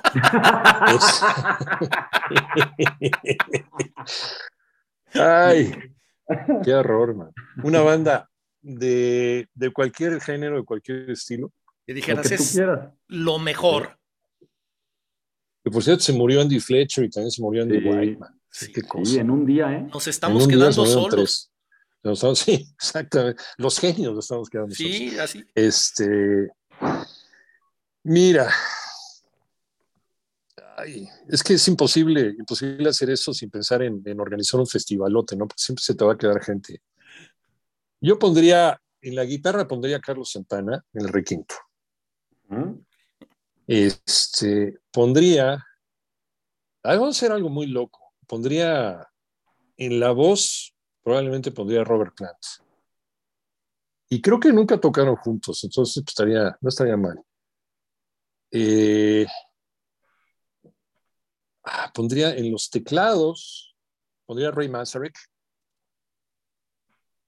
Eh, y en, eh, en, la batería pondría al difunto, era Neil Peart, ¿no? El, Neil, Peart, el Rush. Claro. Lo pondría en la, batería. Y, en los coros, en los coros a la Supremes. Este, en el bajo, en el bajo, podría ser el gran Jaco Pastorius a lo mejor. O, ¿no? Probablemente eh, eh, ah, probablemente también digo, no era, no era tan buen, tan buen bajista como, como, como escritor conflictivo, pues, tal vez Sting, pero no era, no era tan... Mm. O el mismo Paul McCartney, a ver, vamos, vamos a probar este muchacho, ¿no? A ver qué, a ver qué tal funciona en el, bajo. Es un muchachito. luego ves el caso de Paul McCartney y dices, mira, lo ponemos en el bajo y si un día falla cualquiera de los otros, también te toca cualquiera de las otras cosas, ¿no? bueno, pues puedes decir lo mismo de Lenny Kravitz, ¿no? También el señor te, toca cualquier instrumento que le pongas encima, ¿no? Hay gente, bueno, hay gente muy bien. Poco, poca gente lo sabe, pero uno de, las, de los grandes músicos de, la cultura pop que también te toca de todo, Phil Collins. Sí. Phil Collins, sí. sí Phil Collins, incluso hay un dato muy curioso, su disco Both Sides, que lo graba en un momento de gran depresión, todos los instrumentos del disco los graba él. Sí. Es un caso ahí impresionante. Sí, de acuerdo, no, no quería que nadie más interviniera. De hecho, pues él siempre fue muy celoso a la hora de, grabar, sobre todo sus partes de batería en la ecualización. Siempre la ecualización de la batería de Phil Collins fuera Genesis o fuera, o fuera el solito, pues era, era completamente especial. Por eso a mí me da muchísimo coraje cuando suena la canción, y, si es un tema que tengo ahí con, en contra de la humanidad, cuando suena la canción de Easy Lover, todo el mundo la presenta como Phil Collins, ¿no?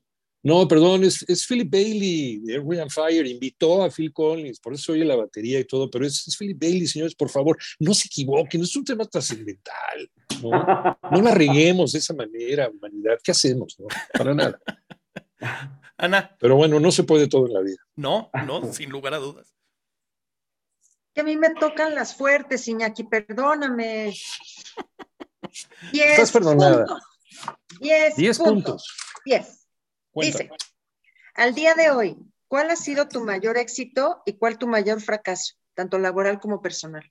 Dale. Todavía no llegan. No, no, no, no, no, ahora no. que, ahora que, espérate, espérate. Wax espérate, on, ¿en qué wax partido- off. Oye, O ¿en sea, partido político está trabajando Ah. Miyagi? Ni en, el, ni en el mejor momento del señor Miyagi le enseñó a Daniel Russo a esquivar así. Oye, pero espérate, ahorita va a, va a usar la palabra coadyuvar y ya con eso. Sí, Ah, sí, claro. es porque Claro. esta pregunta es coyuntural al momento en el que estamos. Coyuntural. Exacto, exacto. Es una pregunta coyuntural que coadyuva. Ahora, este, esta es de esas preguntas que si, que si tu hijo estuviera viendo el programa, el- tu hijo te diría, órale, papá, órale. A ver, déjame ver dónde anda este güey. Órale. Porque es la típica que, que pueden utilizar los hijos así de chantaje, de, ah, yo no soy de tus éxitos, órale, órale. Pero bueno, así la contestaste, chochos. ¿Cuál sería tu cumpleaños perfecto? Ah. Deja, déjalo pienso porque eh, yo no festejo mis cumpleaños. No sé, no es, no es por ninguna superstición ni nada. Nunca me ha gustado festejar mis cumpleaños. Me los festejan, pero nunca me ha gustado fe- festejarlos. Entonces, eh, yo les podría decir que mi cumpleaños per- perfecto es cuando pasa desapercibido. Híjole, Se los juro, en serio. así. El buen humor Sí. con Iñaki Manero. No, no, Así, nadie está enojado, pero Iñaki Manero no celebra sus cumpleaños. En serio, no, no me gusta. celebrar. Y no es porque me enoje o me moleste. eh, me, da, me da pena que la gente me considere tan importante como para felicitarme. O sea, no sé. entiendo, Es entiendo una- tu sentimiento, ¿eh? Es una cuestión Yo de también lo entiendo ¿no? A lo mejor. perfectamente. Por eso Sí, llevo varios años en terapia. Ay, ay, ay. A ver, una, una pregunta Tío, para echar a volar la imaginación. Imagínate que A estás ver. en tu lugar ideal. Sí. ¿Qué vista tiene? ¿Qué temperatura hay? ¿Qué tomas? ¿Qué lees? ¿Y con quién estás? Ah, maravilloso. Este, deja ver si ya llegó mi esposa. Este, no, estar viendo al mar, para empezar. Viendo al mar, pero a lo mejor este, no un mar en una de estas playas frías ahí en Rusia. No, o sea, en No. un mar tropical, ¿no? sabroso. Eh, de noche viendo las estrellas, estrellas fugaces, escuchando los sonidos de la naturaleza como siempre debe ser. Eh, y estar ahí sentado probablemente hasta morirme. Lo voy a hacer cuando cumpla 80 años, voy a hacer eso. Porque eh, si una de las preguntas es ¿cómo te gustaría morirte? Me gustaría morirme así. Sentado en la arena, con el contacto de mis pies en la arena y sintiendo el mar, porque para mí el mar es esencial, es fundamental. Es, es como, como, como, el, como el seno materno, no sé. Siempre tengo una especial atención por el mar. Además de que mi padre fue marino y demás, pero, pero bueno, por otro lado, siempre he tenido una especial atracción ahí. Y estar con ese contacto entre la tierra y la posibilidad de que el mar esté enfrente y que en algún momento puedo volver a ser parte de ese mar. Eh, ese, sería para mí esos, esas centésimas de segundo, no sé, en las que dicen que, que queda lo suficiente oxígeno en el cerebro y que te produce alucinaciones y que es el cielo y el infierno. Y que, ¿no? Lo que te está explicando la ciencia sobre la muerte. Para mí sería el mejor momento, ¿no? O sea, vivir una eternidad en ese instante, Wow. sin duda. Y ya nada más qué gran por, respuesta. por el morbo, acompañado o solito. Pues quien se quiera integrar, adelante, les mando un mensaje si quieren. Ana, Ana, Ah, yo. Muy bien. que si quieres venir también a la playa. a ver. No, para, para ese tipo de, de de ¿cómo se momento. dice? Sí, para ese tipo de momento no. Pero igual un día antes. Ah, bueno, está bien. Ajá. Dice así, este está, este está padre, qué bueno que me tocó a mí. Fíjate, Ahí te va, te tienes que imaginar esto, ¿ok? Está la tetera en la estufa sonando. Ah, está el bebé llorando. El teléfono está sonando. El perro está mordiendo el sillón. ¿Qué atiendes primero? Mi salud mental. La paciencia.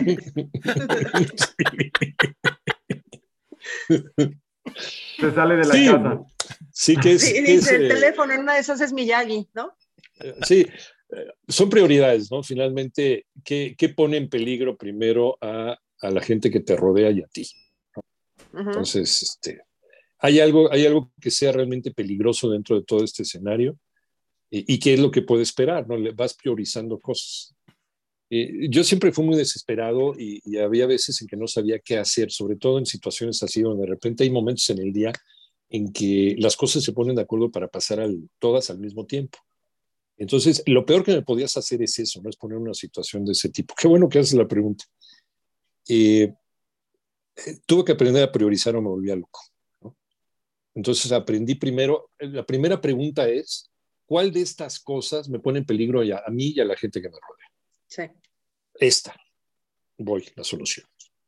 ¿Qué es, qué, ¿Qué es lo que puede esperar siempre toda la vida? Esto. Voy y lo soluciono al final. Entonces, priorizar. ¿no? Y, y, fíjate que es una de las, de las pocas cosas este, que de repente eh, me han caído el 20 últimamente, ¿no? Ya, ya a mi edad dicen que cuando uno se va haciendo más viejo se vuelve más mañoso, ¿no? Pero eh, es una de las cosas que me están cambiando la vida y que nunca aprendí a hacer hasta ahorita. El a, mí me gustaría, a mí me gustaría que el próximo terremoto me tocara cerca de Iñaki Manero para que me priorizara a mí. y pues, oye, a ver, voy, yo me voy a brincar mi pregunta. Para hacerla sí. de la Para de hacerla de Rafa Carmona. Voy a hacerla de okay. Rafa Carmona, que okay. me pareció ah, muy padre y muy buena. Va. Rafa Ajá. Carmona, ¿cómo estás, querido Rafa? Iñaki, si pudieras hacerle una entrevista a alguien que nunca hayas conocido, vivo o muerto, ¿a quién sería y por qué? Uh, no te voy a salir con el clásico Jesucristo, pero este, uh, ¿sabes quién siempre quise entrevistar y, y, y, nunca se me hizo Fidel Castro? Okay. Creo que es una entrevista interesantísima para pensar cuántas mentiras se le podían ocurrir en, en, en media hora, una hora de entrevista, ¿no? Un personaje, pero es un personaje muy inteligente. Ajá. Eh, Marilyn Monroe. Uh, yo no podría entrevistarla, me que quedaría me así. Un fan. Así, o sea, me pasaría toda la entrevista así. Sí. Eh, otro, Stan Lee. Stan Lee ha de haber sido padre, porque además me sí. pareció un señor con un excelente, excelente sentido del humor, ¿no?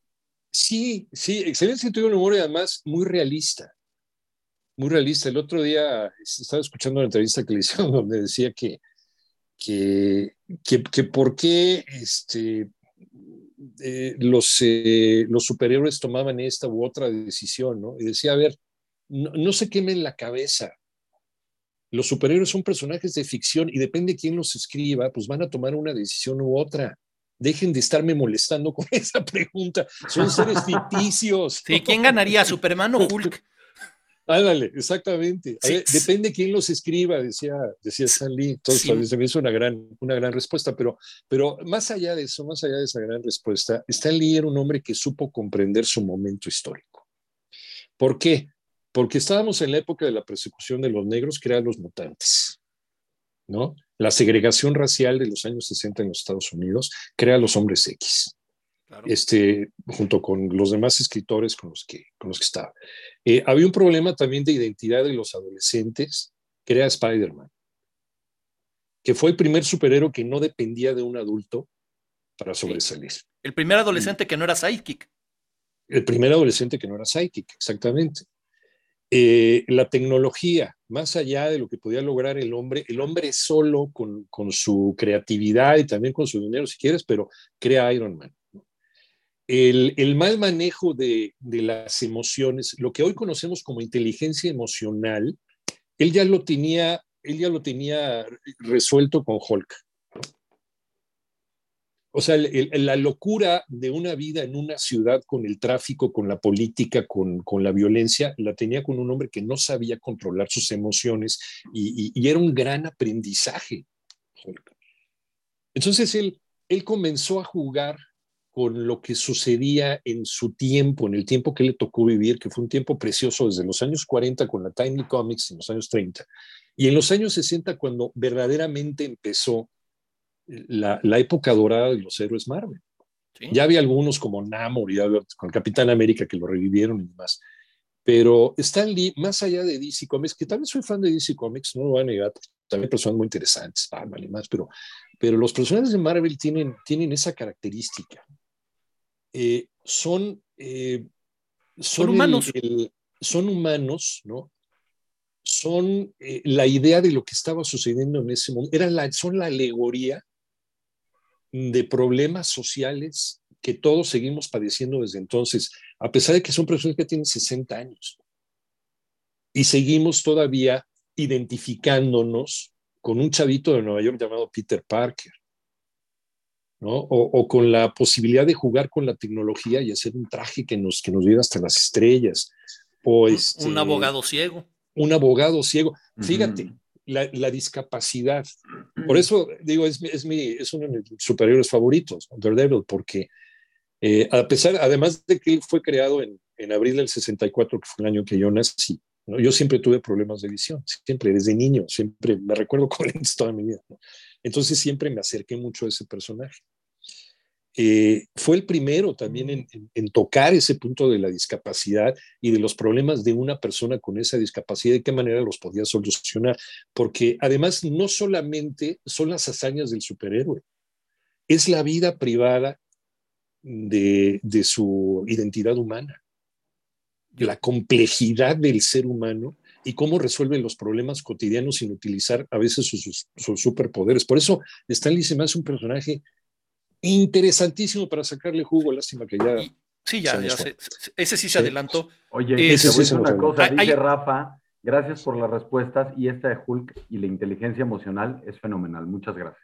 Pero es que mira, yo soy, curiosamente yo soy un poco más fan, siempre he sido un poco más fan de DC, pero algo que sí le reconozco a Stan Lee y que lo ha sabido mantener Marvel, es que el, los superhéroes de DC siempre han estado en un mundo de superhéroes. Y los superhéroes de Marvel siempre han estado en nuestro mundo. Lo que dices del caso de los X-Men, eh, con la, persecución y la segregación es, es total, ¿no?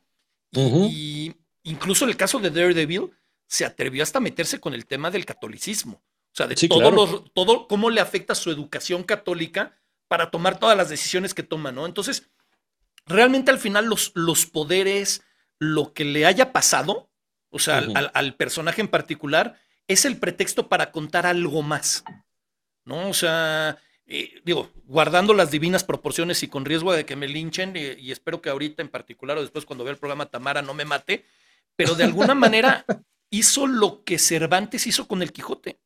Claro. Tomó lo que estaba sucediendo en el momento, se aprovechó de la cultura popular que había en ese momento, que era la literatura de, este, de, caballería, y la llevó a una circunstancia irreal para poder contar la realidad de lo que pasaba en el momento y para poder hacer crítica social y para poder mandar un mensaje. Y de alguna manera Stan Lee también lo hace con el cómic, ¿no? Sí, sí, porque eh, por eso les digo que, que, no hay una persona completamente auténtica. Todos hemos tenido la influencia de todo el mundo, ¿no? Finalmente, eh, Stan Lee para hacer este Hulk, pues también se basa en la novela de Robert Louis Stevenson, el Dr. Jekyll y Mr. Hyde, ¿no? Eh, eh, Don Quijote de la Mancha empieza a agarrar de aquí y de allá, con esa originalidad sí, pero empieza a agarrar de Amadís de Gaula y de otras novelas de caballería, para entonces hacer el Quijote, que es, es la gran búsqueda del equilibrio en el ser humano entre el idealismo y el materialismo, con estos dos extraordinarios personajes que se inventan. Entonces, eh, ahí está, y, y, los, y los grandes, fíjate, DC Comics le toma 20 años para llegar a ser una revolución humana con sus personajes, porque ya, ya habían llegado a ser este, los personajes de DC, pues el, el, superhéroe clásico que salva la situación y superpoderes que ya las nuevas generaciones ya no se estaban creyendo, ¿no? Y que no tenían un trasfondo. Entonces le, crea, le crea la verdadera complejidad al personaje de Bruce Wayne. E intenta jugar también con Superman.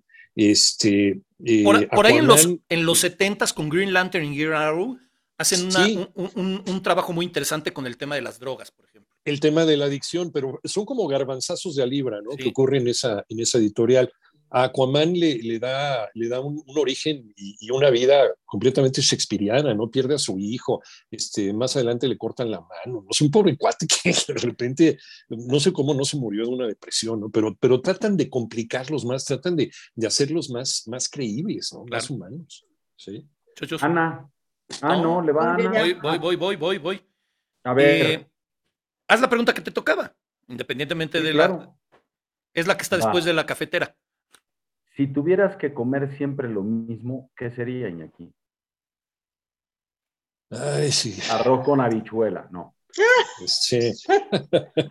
Otra vez arroz. No, papas con chile, con salsa valentina, no sé, a lo mejor. Fácil. Este. Fácil. ¿No? Los viernes. No, eso sí, eso es infaltable los viernes. O sea, toda la semana me porto bien, pero los viernes son papas con salsa valentina. a ver, eso me gusta. ¿Tú, tío? Ah, ¿qué me preguntas? Obviamente, si, tuviera que ser lo mismo siempre, no. No, no, no, lo mismo siempre es la comida más equilibrada que existe, que son los tacos al pastor. Tienen su verdura, tienen su fruta, tienen su carne. Ay, pero la fruta no te la comes, tío, no A veces, a veces, a veces sí me llega a caer con un pedazo. Pero sí, tacos al pastor. Si fuera diario, tacos al pastor. ¿Tú, chochos? Mmm creo que mariscos. Siempre, sí. sí, te he visto más con la cara de que te gustan los mariscos. Ay, ay, ay. A ver, Ana, vas con. No, espérate, ¿y Ana qué? Por eso, Ana, vas con. tengo un problema ah, aquí. Ah, ah, Mi familia les contestaría así de bote pronto que yo escogería hamburguesas. Así dirían hamburguesas sin duda. De hecho, vivo enfrente de un McDonald's. es una cosa maravillosa para mí. Y, pero no, mi respuesta es enchiladas suizas de Samuels. Son maravillosas, de verdad. no, bueno. De ahí soy. Y no he probado los tacos de cochinita de Samuels, y que no me oiga la gente, mi familia. Bueno. porque sí me van. Son Buenísimos, y son muy buenos. Y hubo una época que en Samuels hacían unos tacos de, picadillo que bueno, bueno, eran buenísimos. A ver, les digo. Muy bien, muy bien. Este, me toca mi pregunta, ¿no? en el chat que me contesten los que nos están viendo. ¿Qué comerían siempre? va mi pregunta para que después venga la de Ana que está intensa. Dime, dime. Saludos a Lalo Diner, a nuestro querido estereotipo. Dice, queridos estereotipos e Iñaki, he disfrutado el programa de hoy. Gracias y felicidades. Gracias a ti por vernos, Lalo. No, muchas gracias, muchísimas gracias. Iñaki, ¿cuál sería, aparte me encanta cómo está redactada, cuál sería el regalo material perfecto para ti? El regalo material. Sí, sí, no, no, no salgas con la paz en el mundo. El abrazo de mi abuelo. Sí, el estar con mi familia. El que nunca vuelva a ganar el Cruz Azul. O sea, no. Algo material. No, si, si, si me dijeras el abrazo de mi abuelo, me aterrorizaría. Se murió hace 20 años. No, pero nos regresamos en el tiempo y así. ¿Sabes? Una sala de cine para mí solito. Así con una cantidad de, de así con butacas y con, con una pantalla así oscuras, un proyector está buena, atrás. ¿eh? O sea, está un poco atascada, pero está bien. Pues, ¿por qué no? Pues, pues, no, no, está bien. O sea, no, me, no me pusieron límite de presupuesto. No, no, no, no, no, no, no, aquí no hay límite de presupuesto, tienes razón. O, o, en lugar de butacas, un jacuzzi, ¿no? Estar dentro ahí como para.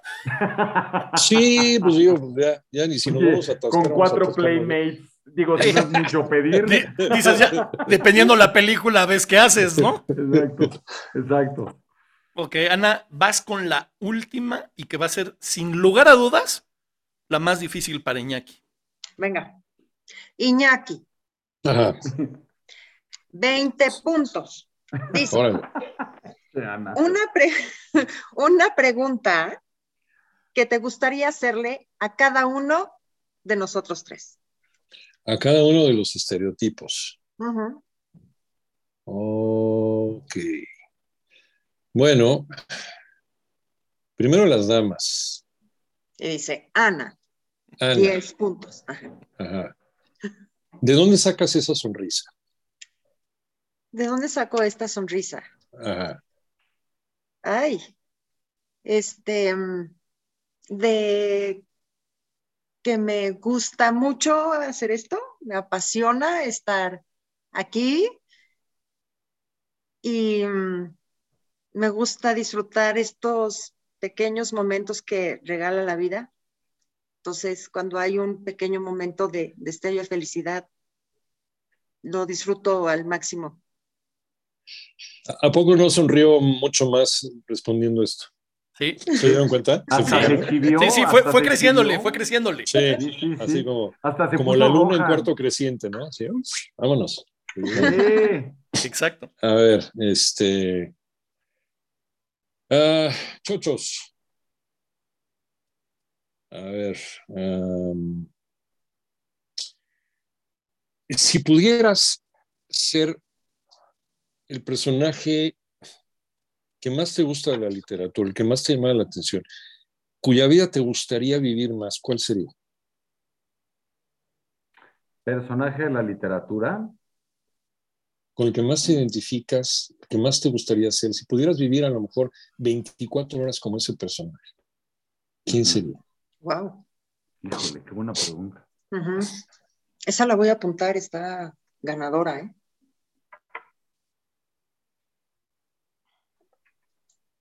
Madre mía.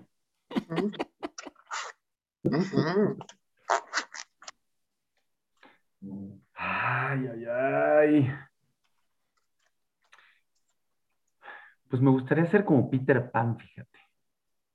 O sea, si se pudiera, si se pudiese y quisiese. Quisiese si se pudiese. Si se si quisiese, si se pudiese. pues como Peter Pan, fíjate, porque era un cuate que, pues, que era muy feliz, que no tenía preocupaciones, que podía volar, cosa que siempre me hubiera gustado. O sea, me, me encantaría poder volar, cosa que no se puede, pero me, me encantaría vivir con mucha paz fuera de la realidad y no tener ninguna preocupación. A lo mejor es eso.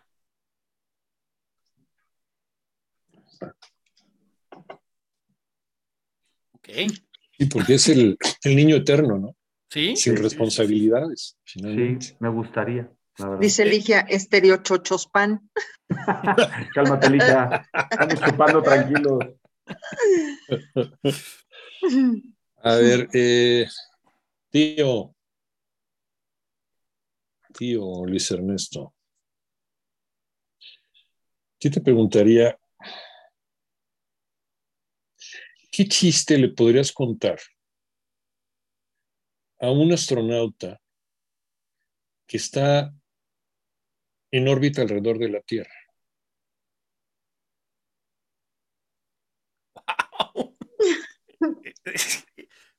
Esta pregunta sí nunca había. Ni te Bueno, manchaste.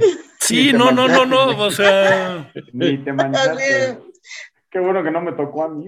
Sí, claro que tampoco me tocó a mí porque eh, yo no, yo con los dos empezaron así.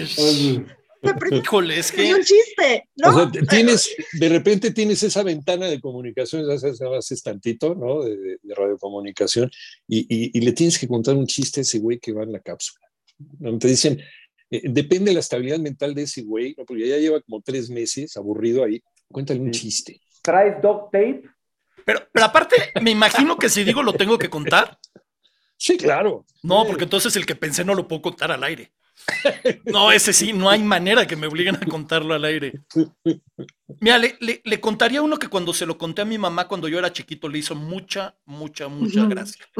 Muy tonto, muy de niño chiquito, o sea, muy, pero, pero que por su simplicidad y por su inocencia, este, le permitiría a este, a este, ¿cómo se llama? Astronauta, eh, eh, pasar un buen, un buen rato. Y ahorita estoy pensando en dos. Uno que le conté a mi mamá y que le hizo mucha gracia, y uno que no le, que le conté y no lo entendió. Y cuando nos dio su explicación de por qué se rió sin entenderlo, nos hizo reír a nosotros y a los de las dos mesas de al lado en el restaurante. A ver ese. Eh. Éntalo. Eh, Esa estupidez de que llega Tarzán nadando, cansadísimo a la playa, así después de muchas horas de nadar, y en eso levanta la vista y ve unas botas negras, con muchas agujetas, botas militares, sigue levantando la vista y unos pantalones verde militar, y cuando ya ve así completo su nombre, este, con una como de estos sombreros este, militares, pero que son como viseritas, este, barba, una barba amplísima y un puro enorme, un Montecristo. Y se levanta Tarzán luego, luego en su posición le dice, yo Tarzán. Y le dice el otro, yo Fidel. Le dice, Tarzán, fuerte. Y dice, Fidel Castro. Y dice, Tarzán irse. y, este, y cuando se lo conté, mi mamá se rió mucho. Pero yo me di cuenta que en su risa no había entendimiento total, ¿no? Y le digo a mamá, a ver, mamá, creo que no lo entendiste. Y mi mamá indignadísima me dice, claro que lo entendí. Y le dije, a ver, ¿por qué, Tarzán, ¿por qué Tarzán se fue? Y me dice, porque Tarzán le tenía miedo al comunismo. Entonces estábamos mi papá, mi hermana y yo que soltamos la carcajada y cuando nos dimos cuenta, los de las mesas de alados también soltaron la carcajada. Entonces, probablemente le contaría ese chiste con la anécdota al, este, al astronauta, porque, porque aparte es real, entonces es un chiste, sí es muy baboso, pero creo que la inocencia de mi madre en ese momento con, con, lo que vivió y en ese momento sí, sí valdría la pena la pena contárselo. Le da, le da como mayor brillo, ¿no? claro, totalmente, totalmente. Sí, claro. Oye, Iñaki, este, qué bueno que no sabías, primero decías que no eras bueno para ser entrevistado y te aventaste las 16 preguntas que dio gusto. Este, y luego, ay, con las preguntistas, mis respetos, por eso hay que aprender siempre de todos. Este, en, en Estereotipos tenemos una, una dinámica que es enlazar nuestros programas. El programa anterior con el programa actual y el actual con el que viene. Lo hacemos a través, nunca, nunca mejor dicho, nos pusimos de súper creativos, dijimos, ¿cómo le ponemos esta sección? y se nos ocurrió ponerle de nombre este, la pregunta enlazada. ¿no? ok. Y es, hay una pregunta para ti que te dejaron en el programa pasado, pero el chiste es que tú ahora le hagas una pregunta al invitado o invitada de la próxima semana, pero sin saber quién es ni a qué se dedica. Entonces, venga no sé si es hombre, hombre, mujer o Margarita o. Al final te vas a enterar. La cuache, ajá, ok. Una pregunta, y no conozco nada de esa persona, no sé quién es, no la he visto, en mi vida la he visto.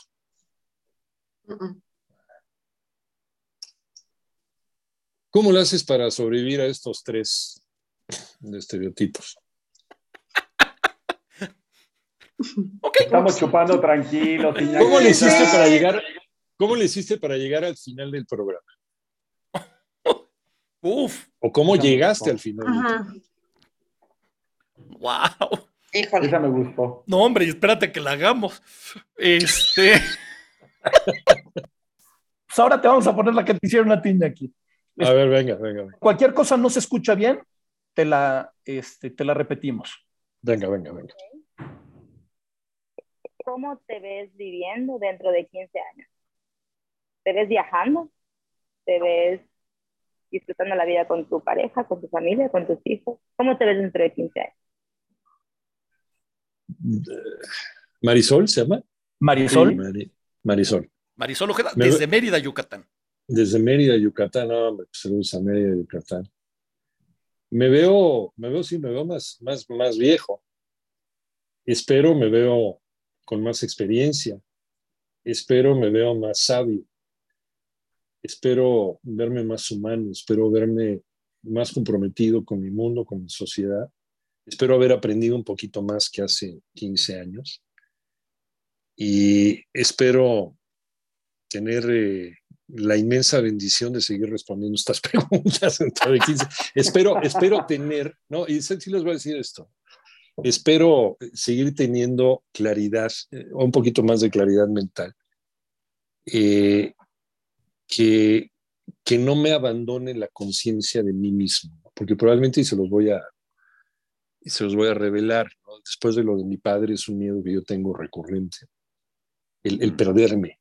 Todo esto que he aprendido, toda la gente que he conocido, todas las cosas por las que he pasado, todas las, eh, todo lo que he cosechado y, y todas, todas las cosechas y todas las cosechas que la helada también me ha destruido, ¿no? Todas las experiencias que, por las que pasas en tu vida, las buenas, las malas, simplemente yo creo que Las malas, si sobrevives a ellas, son buenas al final del camino. Tenerlas en mente y recordarlas.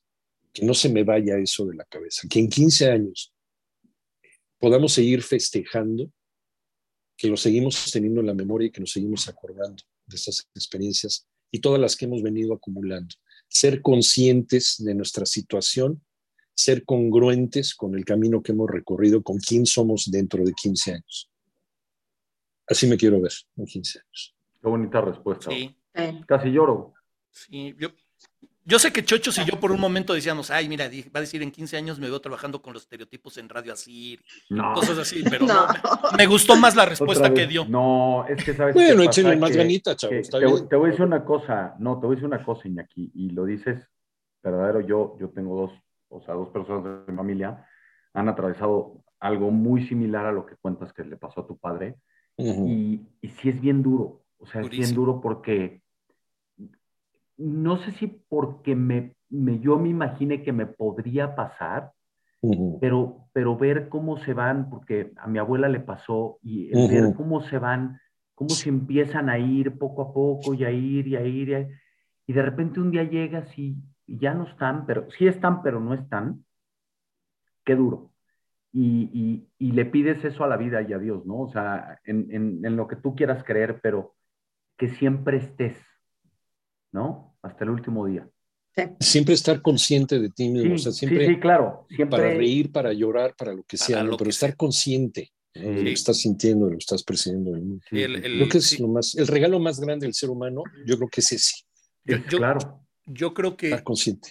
tristemente el tema del Alzheimer, cada vez más se habla más de él, pero durante mucho tiempo era, se prestaba nada más como para el chiste, ¿no? O sea, el chiste del olvidadizo o cualquier cosa. Mm, no, y los que hemos eh, vivido con alguien, mi, abuela también murió de Alzheimer, a mí me tocó estar en un pasillo, ver a mi abuela ir caminando y de repente dar un paso y ya no saber caminar. Entonces, cuando te das cuenta que el Alzheimer no nada más es el chiste, sino que hay mucho más, y mi papá de alguna manera no fue Alzheimer, pero también el problema que tuvo que, que que le afectó a toda la parte cognitiva. O sea, yo, por ejemplo, la última vez que hablé con mi papá, y me atrevo a decir, la última vez que hablé con mi papá, no con algo que parecía ser mi papá, sino la última vez que hablé con mi papá fue justo cuando se despidió de mí el día de mi boda. O sea, cuando ya se iba él y los tres minutos que estuve hablando con él, fue la última vez que mi papá fue mi papá. Murió diez meses después, pero ya el, el, resto del tiempo ya no era él, ¿no? Entonces, sí, lo que, lo que tú dices es muy cierto, Iñaki, el, el poder estar consciente por uno y por los demás, ¿no? Porque también para los demás es algo pesadísimo, es algo muy difícil. Es terrible. Entonces sí, sí creo que, tu respuesta de verdad sí, sí es, es fabulosa. Fabulosa. Sí, para un paciente, para un paciente con Alzheimer, el, eh, lo peor es cuando, cuando te das cuenta que algo te está pasando. Finalmente ya llega un momento en que ya vives en una fantasía total. O sea, ya vives en tu infancia, ya tu hijo es este, tu hijo es tu hermano, ¿no? Este, Justo. En fin, ¿no? Empiezas a confundir gente, pero ya vives en otro mundo, en otro plan. Ya al final ya vives en un mundo de... Pero a mí no me gustaría llegar a ese mundo. Y, y sí, efectivamente, para, para, el pariente de una persona con este tipo de, de, enfermedades cognitivas, pues el ver cómo se va degradando, el ver cómo, cómo, eh, cómo esos recuerdos, cómo ese trato, cómo esa personalidad ya no es la misma cómo te están robando a esta persona tan rica en tu vida. Esa es la verdadera tragedia del Alzheimer. Sí. Y ahorita que decías que tu, tu, hijo se convierte en tu hermano, curiosamente cuando regresé de luna de miel y fui a visitar a mi papá, mi papá me recibió con muchísimo gusto, pero en realidad estaba recibiendo a su hermano. Claro. No me estaba, incluso agarró y ya después de recibirme eso me dijo, ¿cómo está mamá? Y obviamente mi abuela había muerto cualquier cantidad de años antes, ¿no? Entonces sí, sí es, sí es una situación brutal, brutal, brutal. Este, Iñaki, de verdad, eh, si algo nos mm, coincidimos en muchas cosas, eh, eh, Ana, Ana Chochos y yo, pero si en algo nunca hemos discrepado, es que algo que es quizás una de las cosas más importantes en la vida es el ser agradecidos. Y este, y nosotros estamos de verdad gratamente agradecidos eh, por estar hoy con nosotros.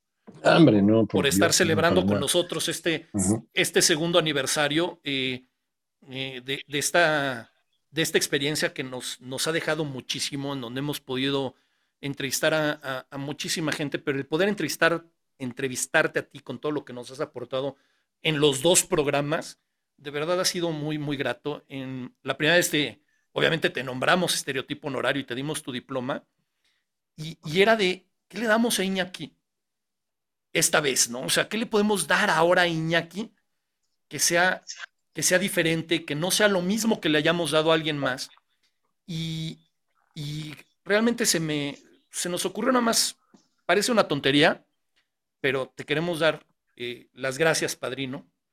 Y, este, y darte este, no sé cómo llamarlo, si, si diploma, reconocimiento, lo que sea, de, por nuestro, nuestro, nuestro segundo aniversario, pero darte las gracias porque has creído en nosotros y para nosotros es muy, muy importante y darte las gracias porque hoy estás con nosotros. Muchas gracias. No, hombre, no, al contrario, pues el agradecido soy yo. Pues es que es que es padre y, siempre es, eh, es, eh, es, extraordinario como, como, como persona el tener acceso a cosas que te refrescan y que te, y que te recuerdan y que te hacen pensar, ¿no? Porque a veces ya llega un momento en que a lo mejor haces cosas mecánicamente en tu trabajo, en tu diario vivir, con las experiencias cotidianas, pero, pero siempre, siempre gente, gente buena, gente, gente eh, inteligente, gente interesante, gente que te aporte ese, creo que el agradecido es un, porque decía mi abuelo, si te vas a la cama sintiéndote menos pendejo de lo que te levantaste, valió la pena el día. Y hoy me va a pasar eso cuando me vaya a dormir. Yo se los agradezco No, yo creo que es al revés. Yo te lo agradezco a ti. De verdad, mil gracias. Iñaki es, es un, la neta eres una figura ya. O sea, a, a, lo mejor tú eres muy humilde y no, no te reconoces así, pero para nosotros Tú eres una figura en el medio radiofónico en México y una figura histórica y estamos súper agradecidos de que hayas no aceptado una, sino dos veces en estereotipos. Yo estoy súper agradecido a título personal, pero también a título de ah, todos los demás. Y este, pues ojalá volvamos a vernos prontamente. Invítenme más seguido, por favor. Pues yo Claro que sí. Muchas gracias. Ana, muchas gracias. no, primero a lo mejor le quiere decir algo antes de, de, ah. anunciar. Yo pensé que ella ibas a decir, Ana, 10 puntos. No. Este, Iñaki, mil gracias. Muchísimas gracias por haber aceptado la invitación otra vez, por haberte dado un espacio en tu agenda, el que hayas hecho un huequito para poder estar aquí y que aparte nos alargamos, como es nuestra costumbre. O sea que, la verdad, un honor. Muchísimas gracias. Este, yo me preguntabas hace rato que dónde sacó esta sonrisa y también para contestarte. Este, desde que yo estaba más chavita, te escuchaba junto con mis hermanos. Mis hermanos iban por mí a la escuela, ellos ya manejaban, yo no. Iban por mí a la escuela y te escuchábamos de regreso. Entonces es también como, como el revivir toda esa parte de, mi pues, adolescencia este, y el compartir contigo este momento y estar compartiendo este cuadro y bueno, para mí, o sea, si tú dices que aprendiste algo y te vas a ir tranquilo a la cama, yo me voy, bueno, yo me voy, bueno, ¿cómo te explico? Este, feliz y, y, pues sí, con una gran sonrisa, no nada más en, en mi carita, sino también en, en mi corazón por todo lo que me haces revivir. Muchas gracias por haber estado con nosotros hoy. No, al contrario, el agradecido soy yo, de verdad, es un, honor. Invítame más seguido. Pues Encantados. Ahora, ahora sí, Ana, para que, aparte de desvelar el misterio, a ver, por favor. Quién, va a estar la próxima semana y qué tema vamos a tocar? Porque, ¡ay, Dios! Sí, viene Tessy Villalobos, este, con un tema bastante fuerte. Vamos a hablar de lo que es el abuso y la violencia sexual. Dios mío. Este, viene fuerte, nos vamos a tener que preparar toda la semana para hacerlo como es debido, comportarnos a la altura y no se pierdan el próximo jueves el programa porque va a estar, va a estar bueno. ¿Y le van a hacer esa pregunta a Tessy? ¿La que tú hiciste? Claro. Por eso mientras la hacía dije, no hombre, va a estar. Va, va, a ser, va a ser como, como este y como muchos programas que hemos tenido, sin duda, un, un programón los esperamos a todos. Les recordamos que ya a partir de mañana este programa lo van a poder escuchar en iHeartRadio, también está por ahí en Spotify y en Apple Podcast. Eh, lo van a poder ver también, obviamente se queda aquí en, en Facebook y también lo van a poder ver en YouTube. Y lo más importante, recuérdenlo, es darle like, es comentar, es compartirlo. El chiste de hacer, de hacer este tipo de programas es poder llegar a más gente porque creemos que podemos dar un granito de arena de un entretenimiento y una comunicación diferente a la gente. Compártanlo. Eh, de verdad, Iñaki, un placer, un placer a todos. Y empezamos nuestro tercer año la próxima semana con todos ustedes. Venga, bravo. Felicidades. Bye, bye, gracias, a todos. Muchas gracias. el jueves.